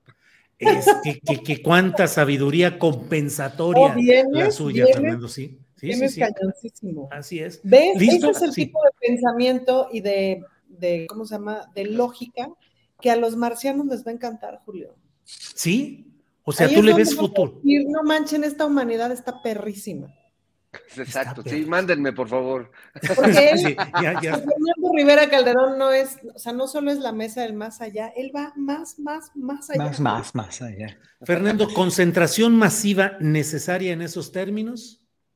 Sí, bueno, para contactar a los extraterrestres sí hay que concentrarnos masivamente, pero para, para también este, defender el petróleo mexicano y para refrendar, pues que eh, contra todo este embate, ¿no? De que se ha hecho mal, de que la refinería no sirve, de que se inunda, pues creo que hay una gran defensa desde mucho antes de que el presidente llegara a la presidencia, había ya una gran lucha por defender nuestros recursos energéticos. No, no es un tema menor, nos tocó, bueno, a mí y sé que a las Reinas Chulas y a muchos eh, personajes del activismo, pues estar en esa batalla ante una privatización que no paraba y cómo fueron desmantelando, cómo lugares como Coatzacoalcos, por ejemplo, pasaron de ser, pues, de tenerlo todo a, ir, irlos desvalijando en pos de complacer a, las industrias o a los empresarios extranjeros del, petróleo. Entonces creo que es un buen momento. Eh, es un tema diferente al de la marcha anterior, así que bueno, también eh, será interesante ver las variables en cuanto a la, cantidad de personas que estén ahí, pero pues sigue siendo a fin de cuentas un voto o una manifestación de apoyo pues al presidente y a sus políticas, no solo energéticas. Ya te lo voy a decir así, Julio, como, como no solo para el presidente, sino para sus políticas energéticas que han mostrado un claro avance, sobre todo en la bellísima refinería de Dos Bocas, que parece que fueran tres. Gracias, compañero. Francis, yo le veo madera a este muchacho, le veo gran madera de político, ¿eh? Eso es todo un eslogan, eso es una complejidad de eslogan. Eso también yo creo que nos va a vender mucho con los marcianos. Sí. Horacio Franco, y bueno, eh, ¿qué opinas de eh, escénicamente el saludo de Edmundo Jacobo Molina y eh, Lorenzo Córdoba en la reinstalación de Edmundo Jacobo en el INE? Se saludan casi militarmente así, y luego toda la historia de todo lo que ha venido dándose en ese terreno, y ahora el eh, pues la develación de que no van a ser 1.7 o 1.9 millones de pesos de la salida de Lorenzo Córdoba, sino que van a ser casi 9 millones de pesos. ¿Cómo vas viendo eh, pues este sainete del INE, Horacio? Pues es un sainete y es precisamente lo que hablábamos hace rato del amor, de la inmediatez. Esta gente se ve que lo único que quiere y, se, nota leguas es la inmediatez de, de su de su fallida táctica de tratar de hacerle creer a la gente que tienen razón y de que son institucionales y de que no son políticos y de que no apoyan en ningún partido político y que son y que van a salir incólumes, ¿no? Y aparte de eso, pues no nada más fue el saludo, ese saludo casi militar o el aplauso tan grande que tuvo Edmundo Jacobo cuando volvió al INE, es, son las caras de burla tan, tan, este, tan transgresoras a la, a la dignidad, porque es una transgresión a la dignidad propia ¿eh? de ellos, de Jacobo y de él. Cuando estaba hablando la diputada eh, eh les estaba pues sacando sus trapitos al sol de una manera muy digna, muy decorosa, muy verídica, ¿no? Le estaba diciendo todas las verdades en su jeta, así lo digo, y estos con su cara de, de, alumnos de secundaria, de secundaria nocturna, con esas caras burlonas, así de, de, de veras desfachatadas, ¿no? Y, esa inmediatez de las caras, esa inmediatez de aparentar que son verdaderas instituciones y de que conocen el derecho y que no están transgrediendo la constitución y todo eso, eso se les va a cobrar muy caro la historia. Hoy no, ahorita no, con sus nueve millones no también, porque esos, pues o los van a guardar o los van a gastar en propiedades o se los van a tragar en algún restaurante de lujo. Eso no importa. Eso no importa. El quemón histórico que te das, porque hoy por hoy la historia se escribe muy rápido y la historia se asimila también más rápido que antes y la historia se vive más rápido. Y el pueblo mexicano ya no se va a dejar de esto, ¿no? Yo, yo eh, hace tres días conocí a una señora que trabaja en el INE, mando, mando bajo, mando medio bajo, ¿no? y me dijo que pues todo el INE está verdaderamente eh, en contra de estas cúpulas, ¿no? Está, ellos no pueden decir, nada, pero que en verdad es una, es una mafia, ¿no? Y, claro, lo crees y lo sabes, ¿no? Así como en otras instituciones es lo mismo. Pues no hay más que decir, ¿no? Yo creo que esta, esta cuestión de este desastre en el que dejaron, porque aquí hay un, un, este, alguien del, del, chat, no me acuerdo cómo se llama, este, Rommel Andrade, que me está diciendo que este que cómo puedo yo decir que todavía que dejaron hecho un desastre después de cinco años de gobierno, pues es que en cinco años no se va a resarcir un desastre después de 36. A ver, señor Rommel, ¿a Europa cuántos años le costó? Con el dinero que le puso Estados Unidos con el Plan Marshall a Europa, con el desastre que dejaron los nazis, ¿cuántos años le costó volver? Y eso que le inyectaron capitales industriales, tan, tan capitales industriales que condicionaron a Europa a ser un súbdito de los Estados Unidos, ¿no? Entonces, bueno, ¿cuántos años no nos va a costar a México salir de ese desastre en el que dejaron 36 años de neoliberalismo y de una dictadura por debajo de la mesa, ¿no? A, a este país. ¿Cuántos años? ¿Cuántos sexenios más? Échale, llevamos 5 o 5 contra 36, pues échale pluma aritmética, por favor. Entonces, bueno, eh, y con que no esté, y, también no estoy, yo, muy, hoy tu mesa de ayer, digo, tu videocharla astillada de ayer hoy en la mañana, Julio, en verdad me parece muy, muy, muy cuerdo todo tu análisis sobre lo de Segalmex y todo, que sí, no estamos, de, hay cosas que no estaremos de acuerdo nunca, como están haciendo, hay cosas que sí nos parecen verdaderamente, eh, eh, pues si no, no, no, no tan graves o gravísimas como lo que pues hizo, hizo Calderón con García Luna o algo así, pues sí nos parece realmente, no me gusta que el presidente honestamente, con todo lo que lo, lo, respeto y lo de veras lo admiro, que diga que este hombre Ovalle pues es un, es una gente buena, ¿no? No, no, no, no es gente buena, o sea, no, es, no son buenos, ¿no? Y, y lo de Bartlett también a mí me, me sonó, bueno, espero que haya, espero que esté haciendo un muy buen papel y que se le demuestra tantita corrupción que en dos yemas lo, lo, lo, lo los, los cesen de donde está, ¿no? Y que el ejército se transparente y todo eso, y, las cuestiones de los nombramientos de embajadores que no tienen por qué estar en el servicio exterior y que están ahí por cuestiones políticas. Yo no me voy a meter en eso, porque finalmente lo que está haciendo este gobierno es mucho más que todo eso que mencioné, ¿no? Aunque el ejército sí tiene que responder, aunque el ejército sí tiene que transparentarse, lo hemos dicho aquí una y otra vez, pero bueno, eh, de eso, a como veníamos antes, lo que teníamos antes verdaderamente fue infausto, fue infame, fue algo que no tiene, no tiene perdón, ¿no? Entonces, bueno, pues nada más con, con, eso concluyo, porque no, no tiene caso ver más allá o hablar más de eso, pero, pero sí hay cosas que no estaremos de acuerdo, hay cosas que, que, que no están llevando como, no, está, no están sucediéndose como deberían sucederse, pero, pero de que haya, está habiendo una transformación lenta, pero ahí va, ahí va. Y va a ir mejor si va a gobernar o, va a gobernar alguien que siga esto. Hoy le, le, cuestionaron a López Obrador en la mañanera en, en Villahermosa sobre Ebrard, ¿no? O sea, dices, poner, le dijo este periodista de Tabasco hoy, poner a Ebrard va a ser como poner a Salinas otra vez. A ver, espérense, o sea, e, es muy aventurado decir eso, es muy, es, es muy fuerte decir eso.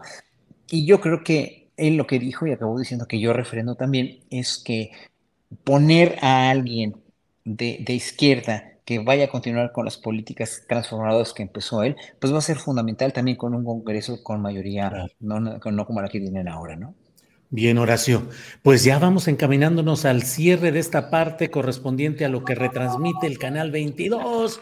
Así es que, Ana Francis, unos tres minutitos de lo que quieras ya en esta parte final, como postrecito, comentario final. Creo que una de las cosas que, des, que rescato de lo de mañana pues se está organizando una banda de intelectuales, académicos, artistas, etcétera, vecinos de clase media.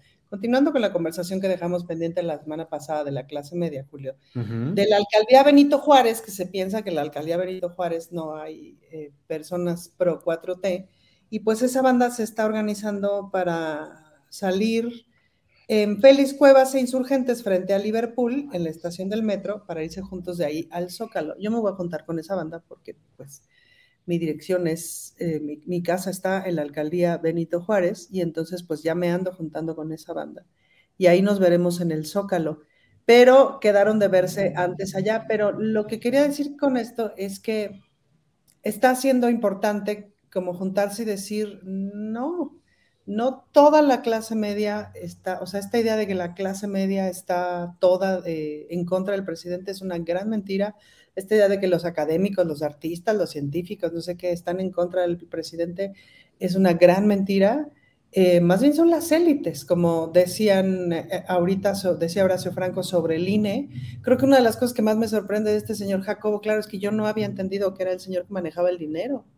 Uh -huh. Y que si es así de, híjole, todo lo que han hecho con ese instituto, todo lo que han hecho con el dinero de ese instituto. Oye, Ana Francis, ¿a qué hora quedaron de verse ahí en Félix Cuevas? Quedaron a la una de la tarde, uh -huh. Félix Cuevas e Insurgentes frente al Liverpool, ajá, la tienda esta departamental cuya marca no sí. vamos a decir, en la estación del metro para irnos juntos al Zócalo. Ese es el mensaje mm. que mandó. Entonces, pues la banda de Benito Juárez, ahí es la cita y nos vemos en el Zócalo. Yo voy a llegar directo al Zócalo porque vendré de otro evento con nuestra querida Beatriz Rivas, eh, pero ahí nos veremos. Bien, Fernando Rivera, ¿tendrá usted la capacidad de en un minuto y medio echarse el rollo que usted quiera, trascendente y profundo como siempre? Pues más que trascendente y profundo, eh, como ya vienen los extraterrestres y no sabemos en qué plan, y estamos viviendo esta situación y está esta máxima de que hay que esto y a chupar que el mundo se va a acabar. Yo los invito a que el, eh, próximo 25 de marzo, sábado, eh, le caiga, se va a celebrar en, la Ciudad de México, sobre todo en el centro histórico, pues la noche de primavera, y es una serie de eh, muchos eventos eh, culturales eh, gratuitos, donde me toca a mí como monocordio presentarme un concierto en el Teatro de la Ciudad a las 8 de la noche, pero se va a presentar, por ejemplo, Klesmerson en el Centro Cultural de España, va a haber ópera en el Museo del Estanquillo, donde por cierto está una exposición de Blue Demon impresionante que no, no se pueden perder, pero también va a estar Rey Pila en la Plaza de Santo Domingo y en el Zócalo ni más ni menos que Sonido La Changa y los, grandes, sonideros de la Ciudad de México. Eh, Lupita la Cigarrita, eh, todas las grandes dinastías de sonideros, estos que luego quieren apagar en, algunas alcaldías, bueno, pues aquí se van a, se van a reventar y vamos a, sacarle a sacarle brillo al piso, Julio, como decían. Así que eh, creo que vale la pena aprovechar estos espacios porque también divertirse, porque también la fiesta y el baile, pues son una manera de resistencia y son una manera de hacer comunidad y de hacer cultura. Julio, Hombre, nunca, nunca ha habido una fiesta sonidera en el Zócalo. Nunca. Nunca, nunca. Nunca habían sido considerados cultura hasta ahora. Pues llegamos con puntualidad absoluta a nuestros tiempos para el Canal 22. Damos las gracias a Canal 22 hasta aquí. Y seguimos nosotros ya en esta parte final. Horacio Franco, postrecito, por favor. Pues un postrecito que, que de veras me saboreó mucho es la entrevista que le hiciste a Maura, pero la, la alegría, el regocijo, hasta lloré de, de emoción y de, de, contento de ver a nuestro querido Danielito, precioso, hermoso, adorado, amado, eh, en, en la mañanera tan contento, tan feliz, tan, tan firme, tan fuerte, tan íntegro, tan honesto, tan entero, tan maravilloso, tan inteligente, tan guapo, tan hermoso. Yo amo a este muchacho eh, y no, no, no es nada más una sensación que me produce su, su, su, su, vida, sino es más bien un ejemplo que nos produce su vida. Y su mamá, pues es un coloso, es un coloso verdaderamente de amor, es una mujer ejemplar, es una mujer que se le debería dar un premio internacional o, un premio nacional por, por, ese, por, esa, por esa capacidad en nombre de tantas madres que lo hacen igual que ella, ¿no? Pero ella como una parte representativa, porque además ha sufrido mucho de salud y todo, y bueno, hemos visto cómo, cómo ha salido adelante. Pero Maura y, y, Daniel, su hermana, son ejemplos que, de, que, de que pues la vida los que se quejan de que les duele algo de cualquier cosa, sí hay gente que tiene obviamente enfermedades muy graves y eso que también están en el, todo el derecho de quejarse y lo tienen, tienen todo, todo el apoyo de, del mundo y la solidaridad de mi parte, ¿no? Pero en un momento dado, cuando ve uno Daniel, el coloso que es, y qué orgullo, pero ¿sabes qué más orgullo me da? Que tú eres el que propicia todo esto, que tú, Julio Astillero, con, de veras, ahí no es lisonja ni nada, con tu visión humanista, profunda y además muy social, has hecho que él tenga un espacio de inclusión, que las artes tengan un espacio de inclusión en tu noticiero, que, que opiniones ciudadanas como la mía como artista y como mis colegas aquí presentes tengamos un espacio y que eh, hayas propiciado también la unión de dos grandes colegas tuyos periodistas como son Álvaro y Alejandro en la octava primero y, y hoy, sin embargo, y que tú has propiciado todos esos milagros, Julio. A mí se me hace en verdad un honor inmenso, un, un enorme honor estar en este programa y, y, pues ver cómo evoluciona y ver cómo, cómo pues tú has sido el, el, el detonador de fenómenos como este que vimos ayer en la mañanera, que pues no sé, se me hace súper conmovedor. Felicidades, Julio, y gracias. Híjole, Horacio, ahora sí ya me hiciste el día, la semana y todo. Muchas gracias por todos estos conceptos y por tus palabras. Y camaradas, pues antes de que me ponga yo aquí solemne y prosopopéyico, este, vamos a ir poniéndole freno al, al changarro de este día. Ana, ¿qué quieres decir? Nada, estaba pensando en cómo se conjuga el verbo prosopopeyar. Yo prosopopeyar. Prosopopeye, que era el Prosopopeye. Sí. Nosotros propos, proposoya. ¿Qué? ¡Ay, me cayó! Pro- Prosopopeyamos. Proposi- pro- pro- po- Prosopopeyáis. Vosotros Prosopopeyáis, prosopopeyáis. Sí, claro. Y en, y en participio pro- prosopopeyasteis. Aquí es donde ya, claro, aquí es donde ya los extraterrestres sueltan el rayo porque dicen, no, esta gente no tiene remedio. A la goma. Adiós. Ana Francis, gracias, buenas tardes. Gracias. Fernando Rivera, gracias, buenas tardes, esperando que ya no lo deje el avión. Fernando. Gracias, Julio. Yo no quisiera parafrasear a Francisco Labastida, pero en este programa se me ha dicho despeinado, se me ha dicho Pacheco, se me ha dicho que me parezco a no sé quién y yo solo quiero mandarles todo mi amor. Eso. ¡Qué buleadores! Somos buleadores profesionales, ¿eh? Somos stalkers profesionales. Horacio, gracias, buenas tardes. Gracias, buenas tardes. Que estén bien, hasta la próxima. Adiós. Gracias. Hasta luego. Bien, son las 3 de la tarde con dos minutos. 3 de la tarde con dos minutos. No se vaya porque tenemos todavía el espacio. Eh, tenemos recomendaciones de fin de semana y para ello está mi compañera Adriana Buentello. Adriana, ya estamos de regreso después de esta mesa vaciladora. Y con trabalenguas, creo que terminaron con trabalenguas. Prosopopeyo, prosopopeyar. Órale, de todo, Adriana. Ay, a mí eso sí me costaba un montón de trabajo en los cursos de locución. Siempre la lengua trabada. ¿Y hay, alguna palabra que se, te, que se atora siempre? Ah, híjole, em, por ejemplo, diferenciación, de pronto, o sea, si la digo muy rápido no se entiende, pero sí, no, no recuerdo ahorita una específicamente, pero como hablo muy rápido, a veces ni yo me entiendo. Bueno, Adriana, pues estamos listos para eh, las recomendaciones de fin de semana. Aquí estaré atento a, regresar eh, luego de la conducción que harás de esta parte. Perfecto. Julio, vamos, pues ya tenemos por acá listísima nuestra querida María Hahnemann, que tiene pues una entrevista muy especial. María, ¿cómo estás? Muy buenas tardes. Hola Adri Julio y a toda la tripulación. Tercer viernes de marzo y mucha música a tres años de iniciada la pandemia. Ya por fin este 2023 se están retomando todos los foros como antes de la pandemia. Y hoy en el Palacio de Bellas Artes, en la sala principal, el pianista Mauricio Nader interpretará Rapsodia Azul con la Orquesta Sinfónica Nacional del fantástico George Gershwin. Este concierto se dedica al pianista, compositor y director de orquesta Juan José Calatayud en su 20 aniversario de su fallecimiento. La cita es hoy a las 8 de la noche y el domingo a las 12 y 15 del día bajo la batuta del director huésped Martín Lebel. Hilo Funam termina su participación en el Festival Internacional de Piano este fin de semana, bajo la dirección de Ludwig Carrasco, Pierre Laurent Aymard y Tamara Stefanovic, junto con Iván Manzanilla y Miguel González. Presentan el concierto para dos pianos y percusiones de Bela Bartok, obra en la que el compositor húngaro usa los pianos como instrumentos más percusivos que melódicos o armónicos.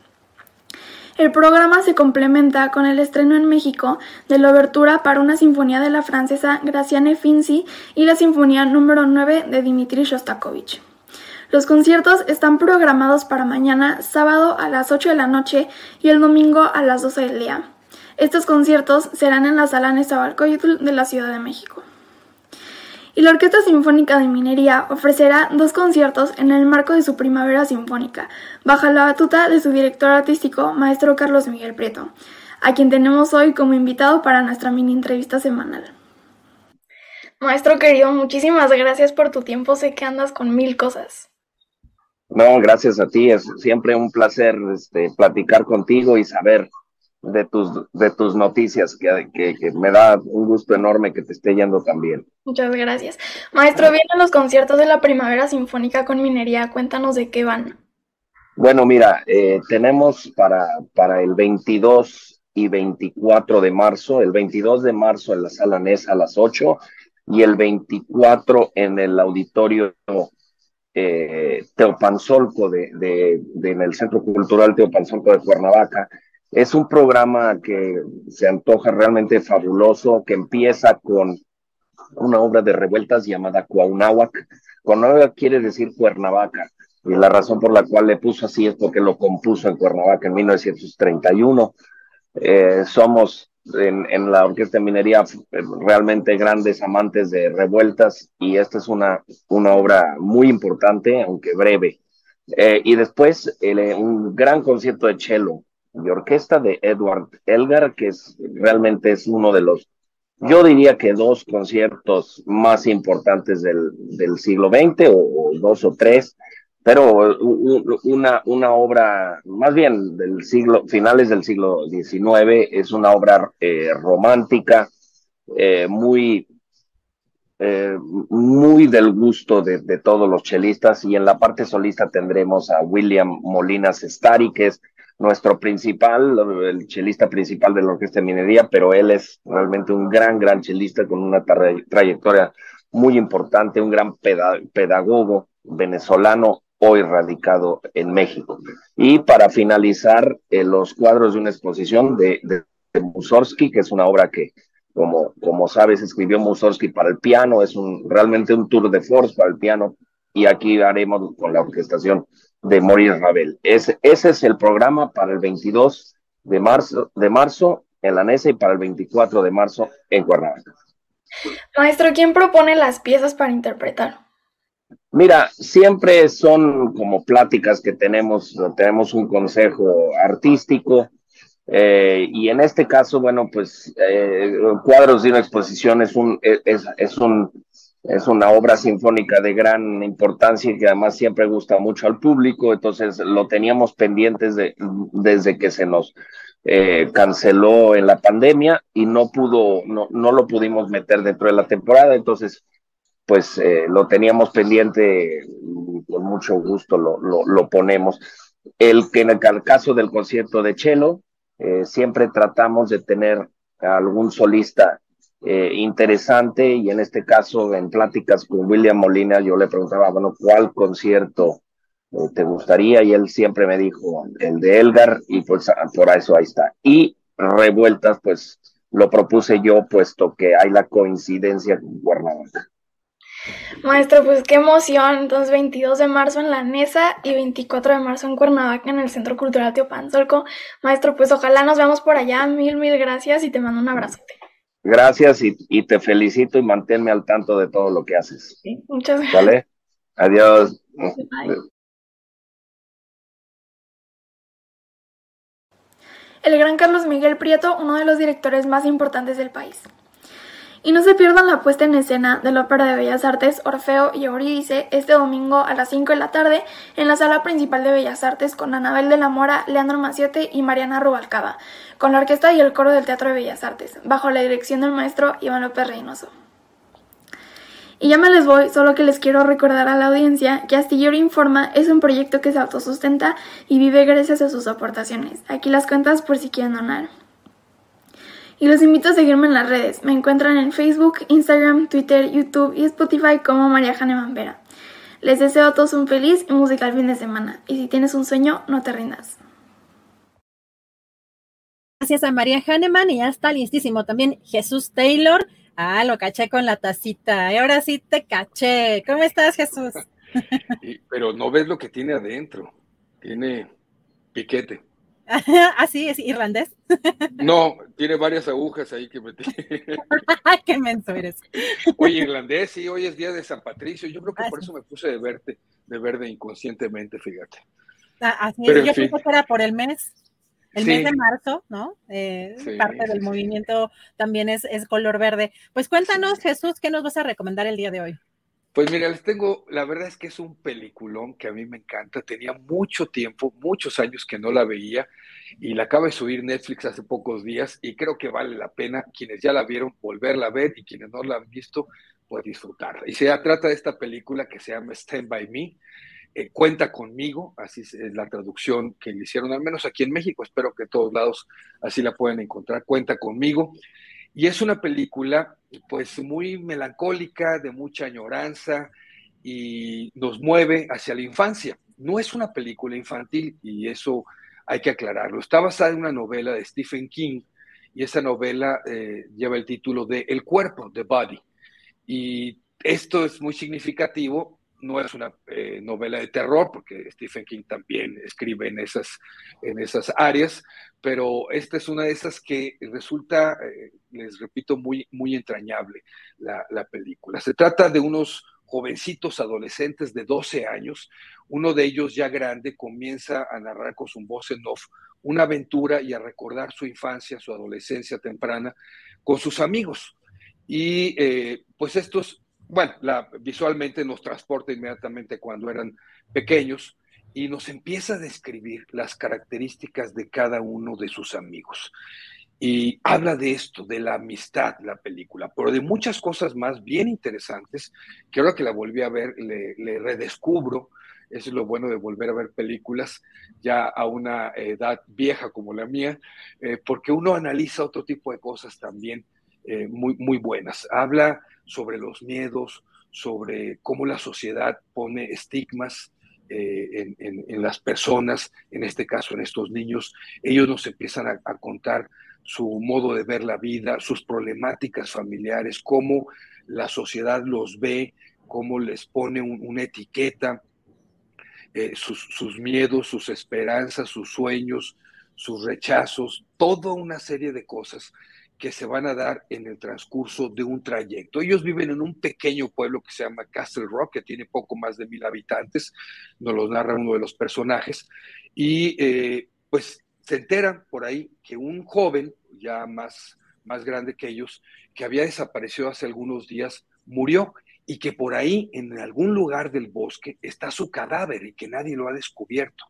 Así que ellos emprenden toda una aventura caminando hacia esa parte del bosque para buscar el cadáver, como parte también de estas aventuras de adolescentes, de niños que tenemos, pero en el transcurso vamos a ir descubriendo la personalidad de cada uno de estos pequeños y cómo establecen esta amistad y cuáles son sus perspectivas de vida y qué es lo que están viviendo en esos momentos y sufriendo, acompañados también, por supuesto, de una aventura bien interesante y eh, que yo creo que nos deja un buen sabor de boca esta película.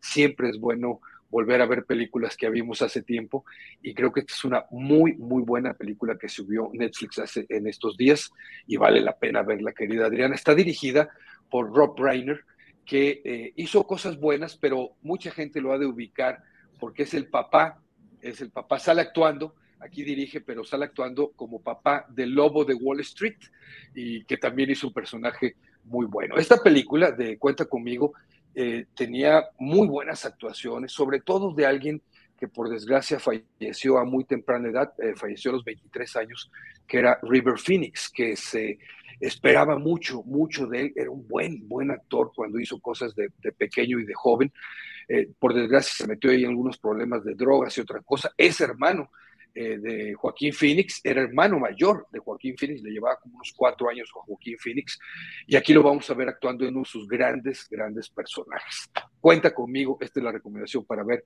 esta semana en Netflix. Gracias, querido Jesús. Y recuérdanos también a qué hora, cuándo te vemos con más recomendaciones en tu canal. Sí, mira, eh, ayer no pude subir por problemas técnicos el video de HBO, pero lo subo ahorita a las tres y media de la tarde. En la noche, eh, esta recomendación de Netflix y mañana la de Prime Video. En mis redes sociales, lo que Taylor se llevó a Facebook. Los videos los publico en Taylor Jesús, que es el canal de YouTube, y también Taylor Jesús Instagram, Twitter eh, y Taylor Jesús Cine en TikTok. Perfecto, querido Jesús. Acabo de sacar mi, ah, por cierto, ahorita que te vi, acabo de sacar mi TikTok, entonces voy a empezar ya a seguirte. No, no he subido obviamente nada de contenido, nada más es para estar pendiente de, de algunas de las cuentas, como la tuya, por supuesto, pero ahora sí, para que, para que no se me olvide, eh, ahí está también ya en eh, la cuenta, mi cuenta en TikTok, que es la mismita que, que tengo en, en, en Ahí tu cita, exactamente. Este, no, es importante que me sigan porque pues, no, no, estoy subiendo nada, pero este, sí ya puedo por lo menos estar muy pendiente también. Pero ya tienes que subir, ya tienes que subir. Deja, deja, este, me, me aprendo. Un baile ahí, un baile ahí medio raro. Está lleno de bailes, pero sí, alguna coreografía me inventaré. Jesús, muchísimas gracias por las recomendaciones. Nos vemos en 15, en la próxima Saludos. Sí, saludos, hasta pronto, gracias. Hasta la próxima, Jesús Taylor. Y ahora sí, cada 15 días tenemos recomendaciones, exposiciones, eh, museos, todo lo que hay que ver de cultura en la Ciudad de México con Aldo Sánchez. ¿Cómo estás, Aldo? Muy buenas tardes. Hola, querida Adriana, muy bien, muy contento de verte, de escucharte y saber que le vas a hacer la competencia a Marcelo Ebrard en TikTok. Tengo la misma gracia. No, no, nadie, nadie supera esa gracia de Marcelo Ebrard. O, la de, o la de Santiago Krill también. Bueno, ah. eso ahí no hay ni quien les gane. Pero bueno, he querido Aldo, a ver, platícanos, porque tienes recomendaciones muy interesantes para este mes. Pues la verdad que sí, Adriana, porque fíjate que es un museo que eh, a mí me gusta mucho, que es el Museo Nacional de la Revolución Mexicana y que está ni más ni menos, porque es de esos museos poco conocidos a pesar de esa ubicación privilegiada. Está justamente abajo del Monumento a la Revolución en la colonia tabacalera. Entonces, em, uno llega al monumento y baja unas escaleras, digamos, hacia el sótano, y ahí está el Monumento Nacional eh, de la Revolución Mexicana, que depende de la Secretaría de Cultura de la Ciudad de México.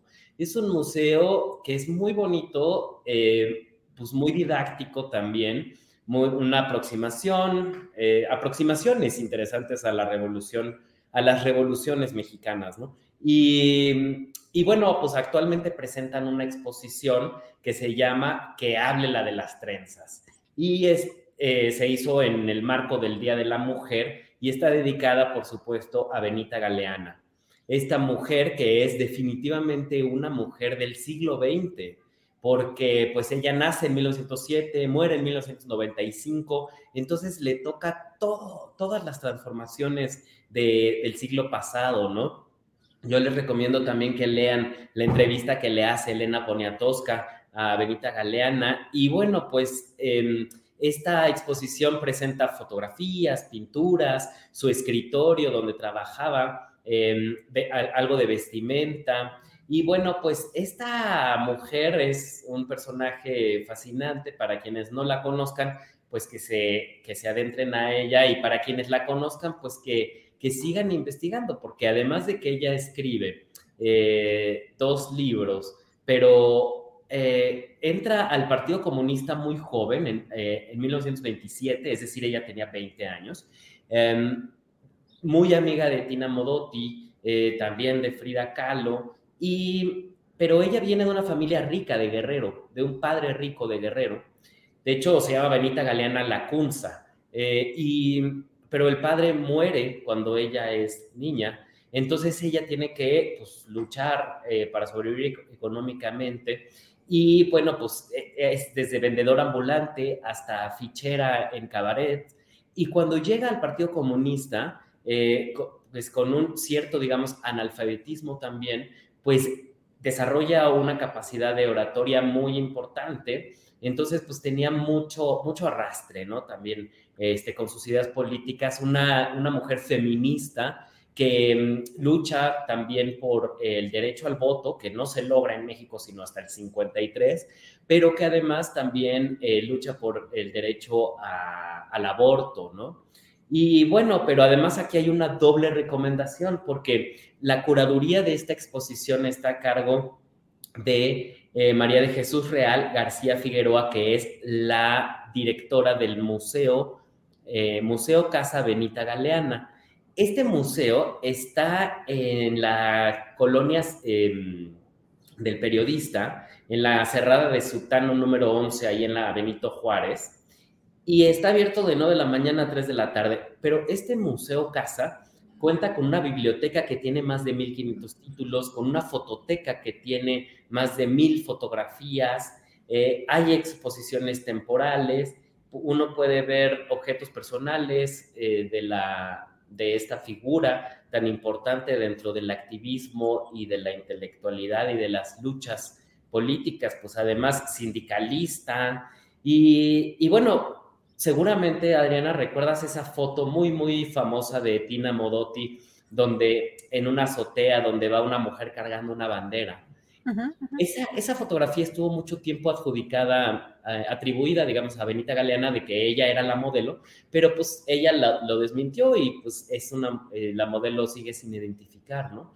Entonces, definitivamente es un personaje muy importante del siglo XX que hay que, este, digamos, que poner en su justa dimensión. Uno puede ir a esta exposición en el Museo de la Revolución, el Museo de la Revolución pues, abajo del monumento y abre de martes a viernes de 9 de la mañana a 5 de la tarde y los domingos de 9 a 7. La entrada es de 38 pesos, pero 19 eh, pesos para estudiantes, maestros y NAPAM, ¿no? Así que, pues es, es, para, si no conocen el museo, vayan, la verdad es que quedó muy bonito. Em, y, y, bueno, pues este, además, eh, tenemos ópera en el balcón en el Museo del Estanquillo, en el balcón del Museo del Estanquillo, como decía Fernando, en el marco de la noche primavera, el 25 de, marzo, eh, de 5 de la tarde a 8 de la noche, cuatro cantantes, eh, y desde el balcón del, museo van a estar cantando hacia la calle de Madero y de Isabel la Católica. Entonces, pues es una gran oportunidad para escuchar a talentos de la ópera mexicana. Yo también ya fui a ver Orfeo y Eurídice, como recomendó. ¿A qué hora? Pero ¿a qué hora, a qué hora es eso, Aldo? Ópera, en el balcón es de el sábado 25 de marzo, que es la noche de primavera, y eh, de 5 de la tarde a 8 de la noche. Ah, perfecto. Así que perfecta hora porque a las 8 la noche de primavera es solamente ese día, 25 de marzo, entonces de ahí se pueden ir caminando dos calles al Zócalo a escuchar a Sonido Changa y otros compañeros que van a estar ahí en el Zócalo. Y, bueno, pues la otra recomendación para alguien que, que planee viajar a Madrid en los próximos meses a saludar a Peña Nieto, a Calderón o a sus cuates que, están refugiados por allá. Pero en Madrid se presenta una exposición muy interesante que también merece la pena, pues hablar de lo que pasa con los artistas mexicanos en el extranjero, ¿no? Entonces, eh, la Casa de México en España, que es una iniciativa, pues, iniciativa privada y que está en la colonia Chamberí, em, en la calle em, Alberto Aguilera y la curadora Pilar García presenta una exposición eh, de 30 artistas mujeres que están presentes en la colección del MOAC, del Museo de Arte Contemporáneo de la UNAM. Entonces, artistas como Mónica Mayer, Graciela Iturbide, Teresa Margolles, Maya Godet, Dulce Pinzón, em, bueno, 30 artistas mujeres y el título de la exposición es Luchadoras, ¿no? Digamos, en ese sentido de cómo las mujeres artistas, pues finalmente eh, tienen que luchar en una, ¿No se merece tu familia lo mejor? Entonces, ¿por qué no los mejores huevos? Ahora, Egglands Best están disponibles en deliciosas opciones. Huevos clásicos, de gallina libre de jaula y orgánicos de Egglands, que ofrecen un sabor más delicioso y fresco de granja que le encantará a tu familia. En comparación con los huevos ordinarios, Egglands Best contiene la mejor nutrición como 6 veces más vitamina D, 10 veces más vitamina E y el doble de omega 3 y B12. Solo Egglands Best. Mejor sabor, mejor nutrición, mejores huevos. Visita egglandsbest.com para más información. Hola, buenos días, mi pana. Buenos días, bienvenido a Sherwin Williams. ¡Ey! ¿Qué onda, compadre? ¿Qué onda? Ya tengo lista la pintura que ordenaste en el ProPlus app. Con más de 6.000 representantes en nuestras tiendas listos para atenderte en tu idioma y beneficios para contratistas que encontrarás en aliadopro.com. En Sherwin Williams somos el aliado del PRO.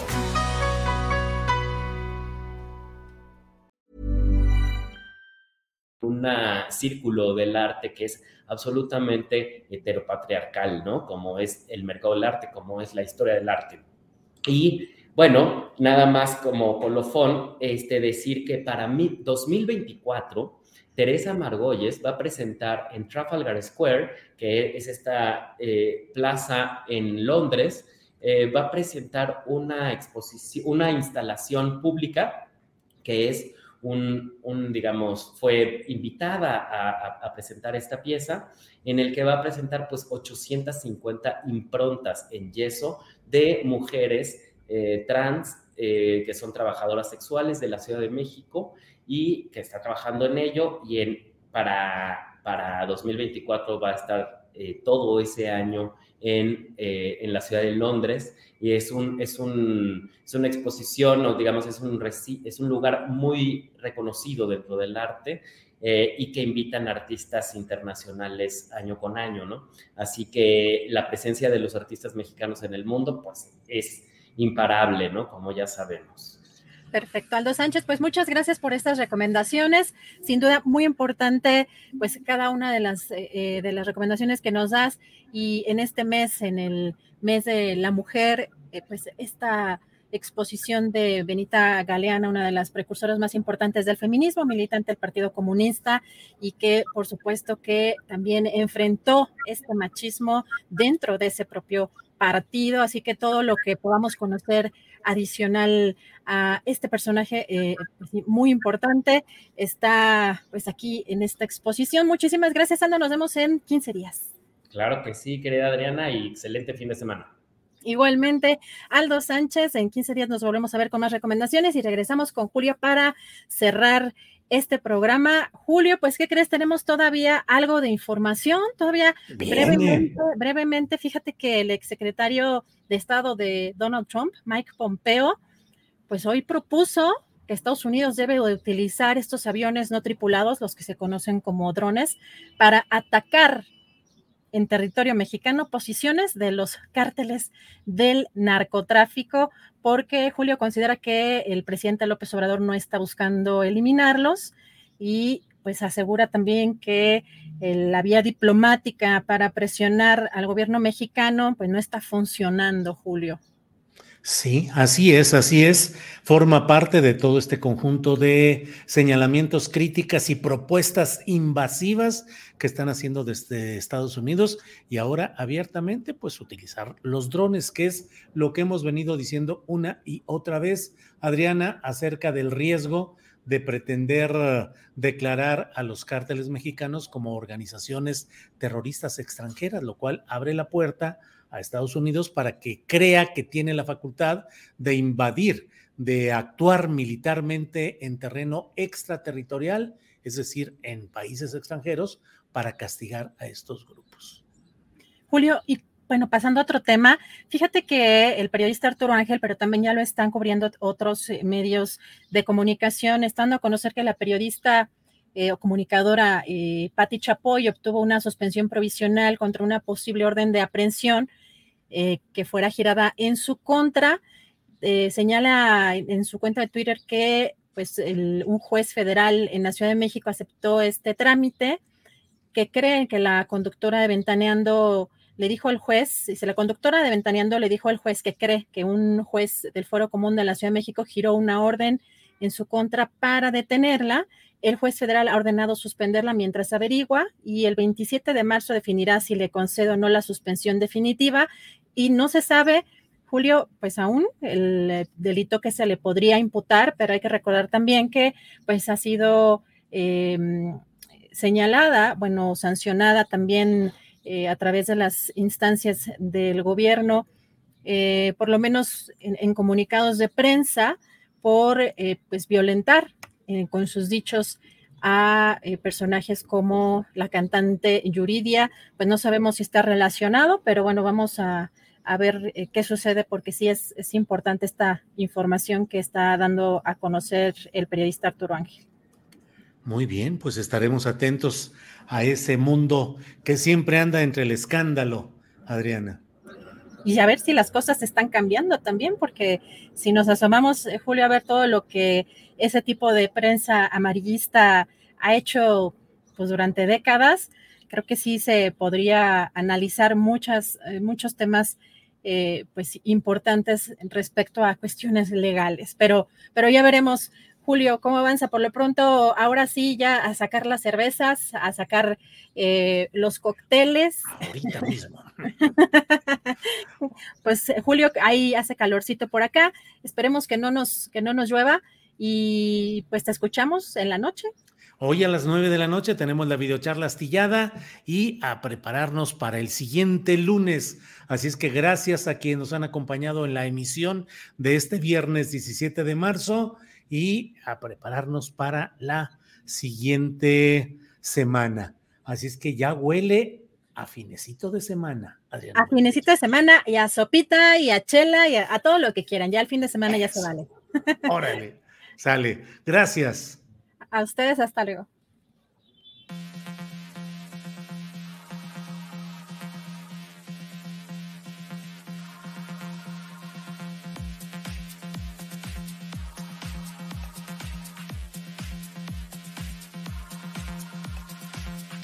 Para que te enteres del próximo noticiero, suscríbete y dale follow en Apple, Spotify, Amazon Music, Google o donde sea que escuches podcast.